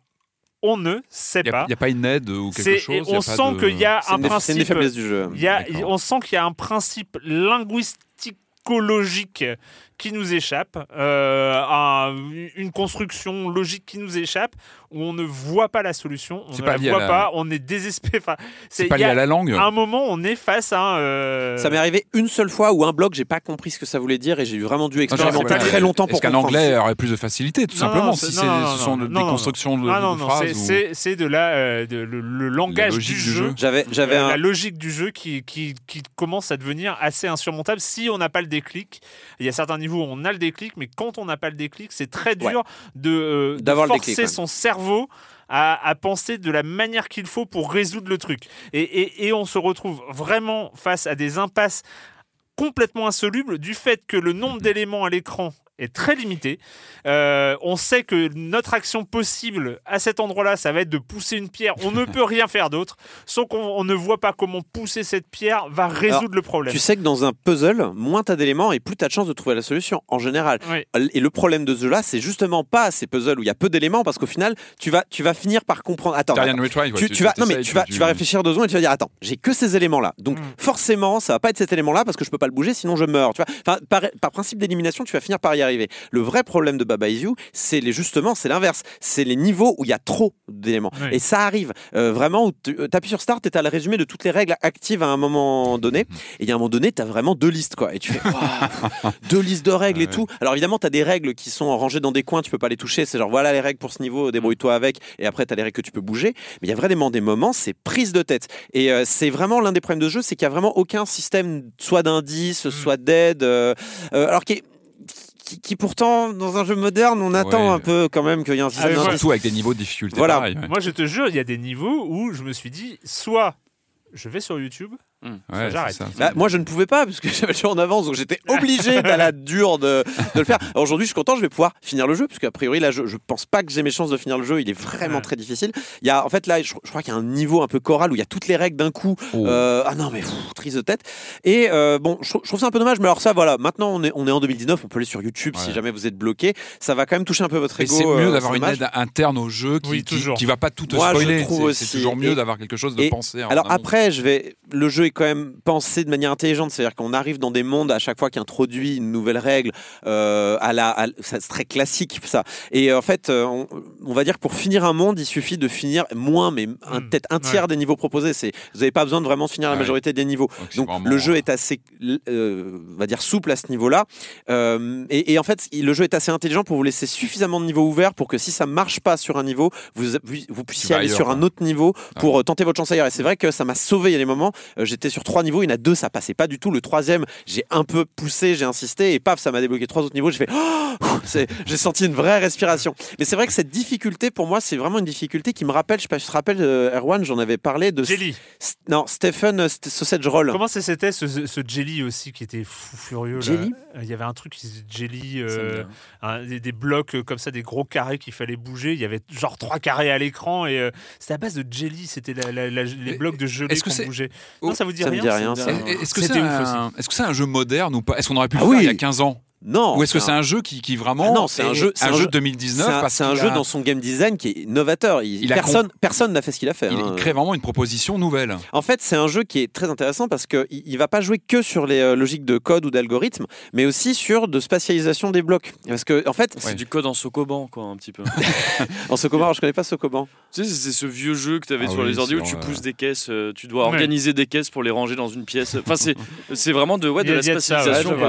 Mais euh, du coup, en fait, il y a des moments où tu dis Ah, mais si je. Enfin, dans un jeu normal de totalement bac à sable, tu dirais Je vais prendre ce bloc, le mettre là et ça va faire ça. Mais il y a des moments où tu ne peux pas parce que le bloc est dans un Ouais, coin, parce ouais. qu'il y a un mur qui va te gêner. Du coup, c'est vraiment deux zones de ton cerveau distinctes que tu vas essayer de faire travailler ensemble et c'est pas toujours évident. Et, euh, et ça va limiter tes options, ça va en ouvrir d'autres, c'est c'est Est-ce qu'il y a de compliqué. l'humour? Parce que vu, vu le, le- système, je pense qu'il y a de quoi s'amuser avec Oui, les. il y a- L'hu- L'humour est dans la résolution de certaines. euh, Oui, c'est marrant. Ça te Ah, fait marrer. En Ouais. fait, Ah ouais, euh, mais- ouais, c'est un rire un peu crispé, genre Ouais. j'ai- passé le truc quoi. Non, non, tu vas, tu vas. Non, c'est plutôt genre, euh, c'est un rire, genre ah bah c'est quoi la solution, machin, puis tu vas faire une solution tellement idiote que Ah genre ouais. ça va faire popper des drapeaux partout, des babas partout, et euh, tu vas finir par gagner comme ça. Moi, il y a, il y, a un- D'accord, il y a un niveau que j'ai comme ça en brute force parce que je crée des babas à l'infini pour euh, me, no- me noyer à l'infini dans une flaque d'eau pour qu'elles disparaissent quoi. Enfin, tu vois, c'est c'est Ah que des trucs comme ça. Ah oui, il y a euh, un côté un petit peu absurde aussi. ah, mais, le- ah oui, c'est- c'est absurde. Kevin, euh, Ouais, non, c'est juste que là, tout ça, ça me fait demander. Déjà, ça me fait penser de loin au jeu de Zachtronics. Je sais pas si vous Absolument. connaissez. TIS. mais- ouais. euh, Oui, c'est ça. euh, 3000, Opus euh, Magnum aussi oui, et, euh, et euh, Exapunks. Euh, est-ce qu'il y a, est-ce que vous avez l'impression, est-ce que vous avez la certitude qu'il y a plusieurs solutions possibles pour euh, certaines énigmes Très Ouais. souvent. Ah d'accord, ok. bah, très souvent. Ouais, mais, mais tu sens quand même qu'il y a des niveaux où il y a une solution. En fait, en fait, tu, vois qu'il y a une règle. Tu vois qu'il y a une règle qui traîne. Tu dis mais à quoi elle sert cette règle? Et genre pourquoi il m'a mis ça? Pourquoi Wall is Wall? Wall is Wall, ça veut dire que tu peux le transformer en rien d'autre par exemple. Parce qu'en fait, tu vas tenter une solution et là, euh, les règles vont, vont mettre des petites barres. Ça veut dire non non, il y a une autre règle qui contredit, donc tu peux pas le faire. Ouais. Et là, tu fais ah oui d'accord. Donc là, le game designer, il a il y a pensé. il en- oriente quand même sur des trucs. il oriente sur une solution. Donc ça arrive notamment dans les derniers niveaux où tu as vraiment une solution qu'il faut trouver. D'accord. Ce que je peux entendre en termes d'ailleurs de level design euh, pour ce genre de jeu. Mais c'est vrai qu'il y a des moments, tu te dis, bon, j'aurais aimé un peu plus de liberté. euh, mais dans les premiers niveaux, en tout cas, ça peut arriver d'avoir beaucoup de solutions pour euh, un même problème. Bye Bye Is You, donc euh, le Switch PC, euh, c'est Switch PC, absolument. est vraiment. Sur Switch, c'est- parfait. Rien que pour le concept. Rien Ouais, que pour le je suis concept. d'accord. Rien que Et c'est euh, 15 dollars. Essayez. Bon, c'est un peu cher pour un Oh. concept. Non, je dirais, non, mais je rigole. je Bon, rigole. alors non, mais juste pour le concept. Mais euh, non, franchement, ça vaut le coup. Bye bye is you. 15 dollars avec une bonne durée de vie, donc non, ça vaut. Chers amis, il est- les- cette émission est fort longue, ce qui est toujours très bien, hein, parce qu'elle était très bien cette émission. J'ai adoré cette émission. Je vous ai dit que j'ai adoré cette émission. elle, est, elle est formidable cette émission. Il n'empêche qu'elle touche à sa fin et que euh, la question rituelle à laquelle vous n'allez pas échapper, c'est maintenant. Et quand vous ne jouez pas, vous faites quoi, Corentin? Bah, tu parlais du jeu, enfin, euh, plutôt Jérémy parlait de Matryoshka tout à l'heure. À ton avis, je parlais de quoi, Erwan Sur Russian Netflix. Dolls. Ouais, Russian Dolls sur Netflix. On l'a déjà dit Bah, moi, je l'ai pas dit. Ah, D'accord.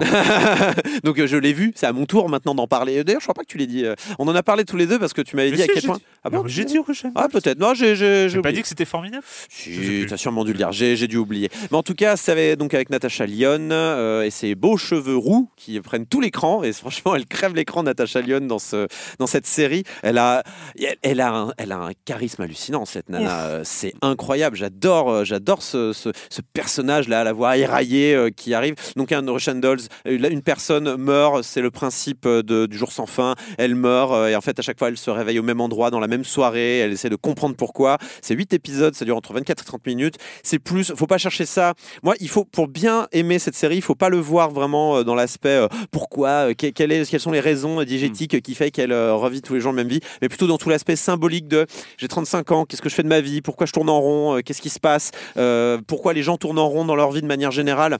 Et euh, faut plus le voir dans le côté symbolique. Sur la deuxième partie, d'essayer un petit peu de rentrer dans cet aspect. On va essayer de comprendre pourquoi, euh, de manière métaphysique, euh, ça, ça, ça, tourne en boucle. Je trouve ça un peu dommage. Ils auraient Non, peut-être c'est dû trop- moi je- franchement, je trouve que ça tient.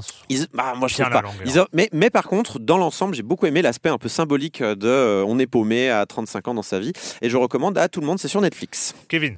Euh, alors moi, on parlait de Devil May Cry euh, tout à l'heure et c'est j'aimerais recommander euh, la chaîne Archipel sur YouTube Ah oui. qui, ça- qui- Ah oui, notamment l'émission Toko Toko euh, qui s'est illustrée Fabuleux. récemment avec donc ce fameux Hideaki Itsuno dont on parlait le réalisateur de, de Devil May Cry depuis le 2 à peu près. Mhm. Et, euh, et en fait, c'est une chaîne Archipel qui regroupe plusieurs programmes, mais celui que je connais le plus, c'est Toko Toko. C'est un- une ancienne émission de No Life, euh, elle créée et tenue de main de maître euh, absolu par Anne Ferrero, euh, qui, qui interviewe des gens de, de, du milieu du jeu vidéo, mais pas que. Ça peut être de l'animation au Japon, du manga, de, de, de la culture en règle générale. Et ces déjà, il arrive à avoir, pour ne parler que du jeu vidéo, à avoir des personnages, des personnes, personnalités pardon, assez rares, notamment. Sueri. Yoko Taro, Sueri, exactement. Et euh, Suda c'est- Goichi. Suda Goichi, bon, qui est moins rare pour le coup, mais, Oui, mais tout de même des personnes rares et, et souvent précieuses pour le jeu vidéo japonais. Et euh, en sachant donc que ça s'applique aussi à d'autres domaines. Et c'est c'est des interviews, mais c'est pas que des interviews, c'est aussi des gens avec qui tu vas te balader un petit peu. C'est bien Ça, réalisé. hein, C'est très bien réalisé. La production humain, value en est fait. dingue. C'est humain, ouais, C'est très humain, C'est ouais. très, c'est- il y a un côté intimiste, mais qui Mm. n'en fait pas trop non plus. Où ces personnes Ouais. vont sou- souvent te montrer des- dans leur quartier ce qu'ils aiment bien, euh, un resto, un bar, ce que, ce que tu veux. Et je- donc je trouve ça d'une valeur euh, vraiment incroyable comme, euh, comme émission. Donc ouais, Archipel, le nom de la chaîne, et Toko Toko, le nom de l'émission euh, phare. Cool.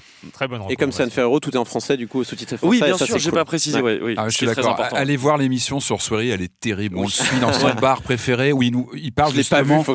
de l'influence de cet endroit sur ses jeux. Enfin, c'est, Ouais. c'est, c'est- c'est un bijou cette émission et enfin, je l'avais cité cool. en article parce que je l'avais trouvé mais incroyable. Patrick. Alors moi je vais parler cinéma, un film que j'ai vu cette semaine que j'ai bien aimé, s'appelle Le Mystère Henri Pic euh, avec euh, Fabrice Lucchini, Camille Cotin en fait, euh, l'histoire Mmh, d'un carton, un best-seller, un roman qui a été trouvé dans une bibliothèque en Bretagne, une bibliothèque avec une section qui, se, qui regroupe tous les, les- les manuscrits refusés par les maisons d'édition. Ah, c'est marrant ça. Donc ce, ce- ce livre est trouvé par une éditrice, ça fait un carton monstrueux, visiblement c'est un chef-d'œuvre absolu. Et ah, ça va, ça va piquer euh, Lucchini qui va enquêter parce que ce, ce monsieur Henri Pic, ben, on l'a jamais vu écrire, il est décédé il y a quelques temps donc on peut pas trop l'interroger. Visiblement, il n'a pas, voilà, il a, il a pas passé de, de- d'auteur, euh, donc il y a un vrai mystère. Et on part sur une enquête, une, enquête. Le, le- le film, c'est ça, c'est une enquête sur qui a, qui a écrit ce bouquin. Hmm. Et c'est vraiment très très bien. Euh, Enfin, je trouve que voilà, c'est une vraie enquête policière dans le milieu bah, de, de la littérature. Et, euh, et j'aime bien le concept en plus de cette salle de, des, voilà, des manuscrits euh, refusés, regroupés. Euh, Je recommande vraiment bah, bah, une enquête avec un, euh, pas un whodunit, un whodunit à la fin qui, ouais. bah, qui qui voilà, c'est presque un rôle de Scooby Doo à la fin. C'est non cool. non vraiment, moi j'ai beaucoup aimé, euh, bonne histoire, euh, super bien joué. Lucchini doit être bon en plus dans ce genre d'exercice. Ouais, Euh, il est excellent en critique littéraire, euh, qui en plus se bloque dessus parce que lui il perd tout à cause du, du- du- du bouquin en question. ah Enfin, je recommande. Et pour ma part, euh, je. Ouais, je rec- ouais, oui, je recommande. Je recommande parce que je me suis vraiment bien amusé. J'ai passé un bon moment Umbrella Academy euh, sur, euh, sur Netflix. On est sur du pulp, euh, du, du truc. euh, C'est un comics à la base, c'est un bon comics. Hein, euh, euh, c'est pas du Marvel DC, c'est un autre euh, éditeur, C'est Dark. Horse, Dark. Horse, ouais, c'est ça. Quand c'est pas Et- Marvel d'ici, c'est Dark Horse. Oui, et, et, et pour le coup, voilà, une histoire de super-héros déchus, très chelou, dans un univers vraiment propre, alternatif.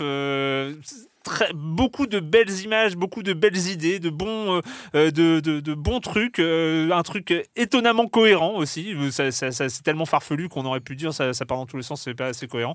Il y a comment elle s'appelle cette actrice, Hélène Page, Oui.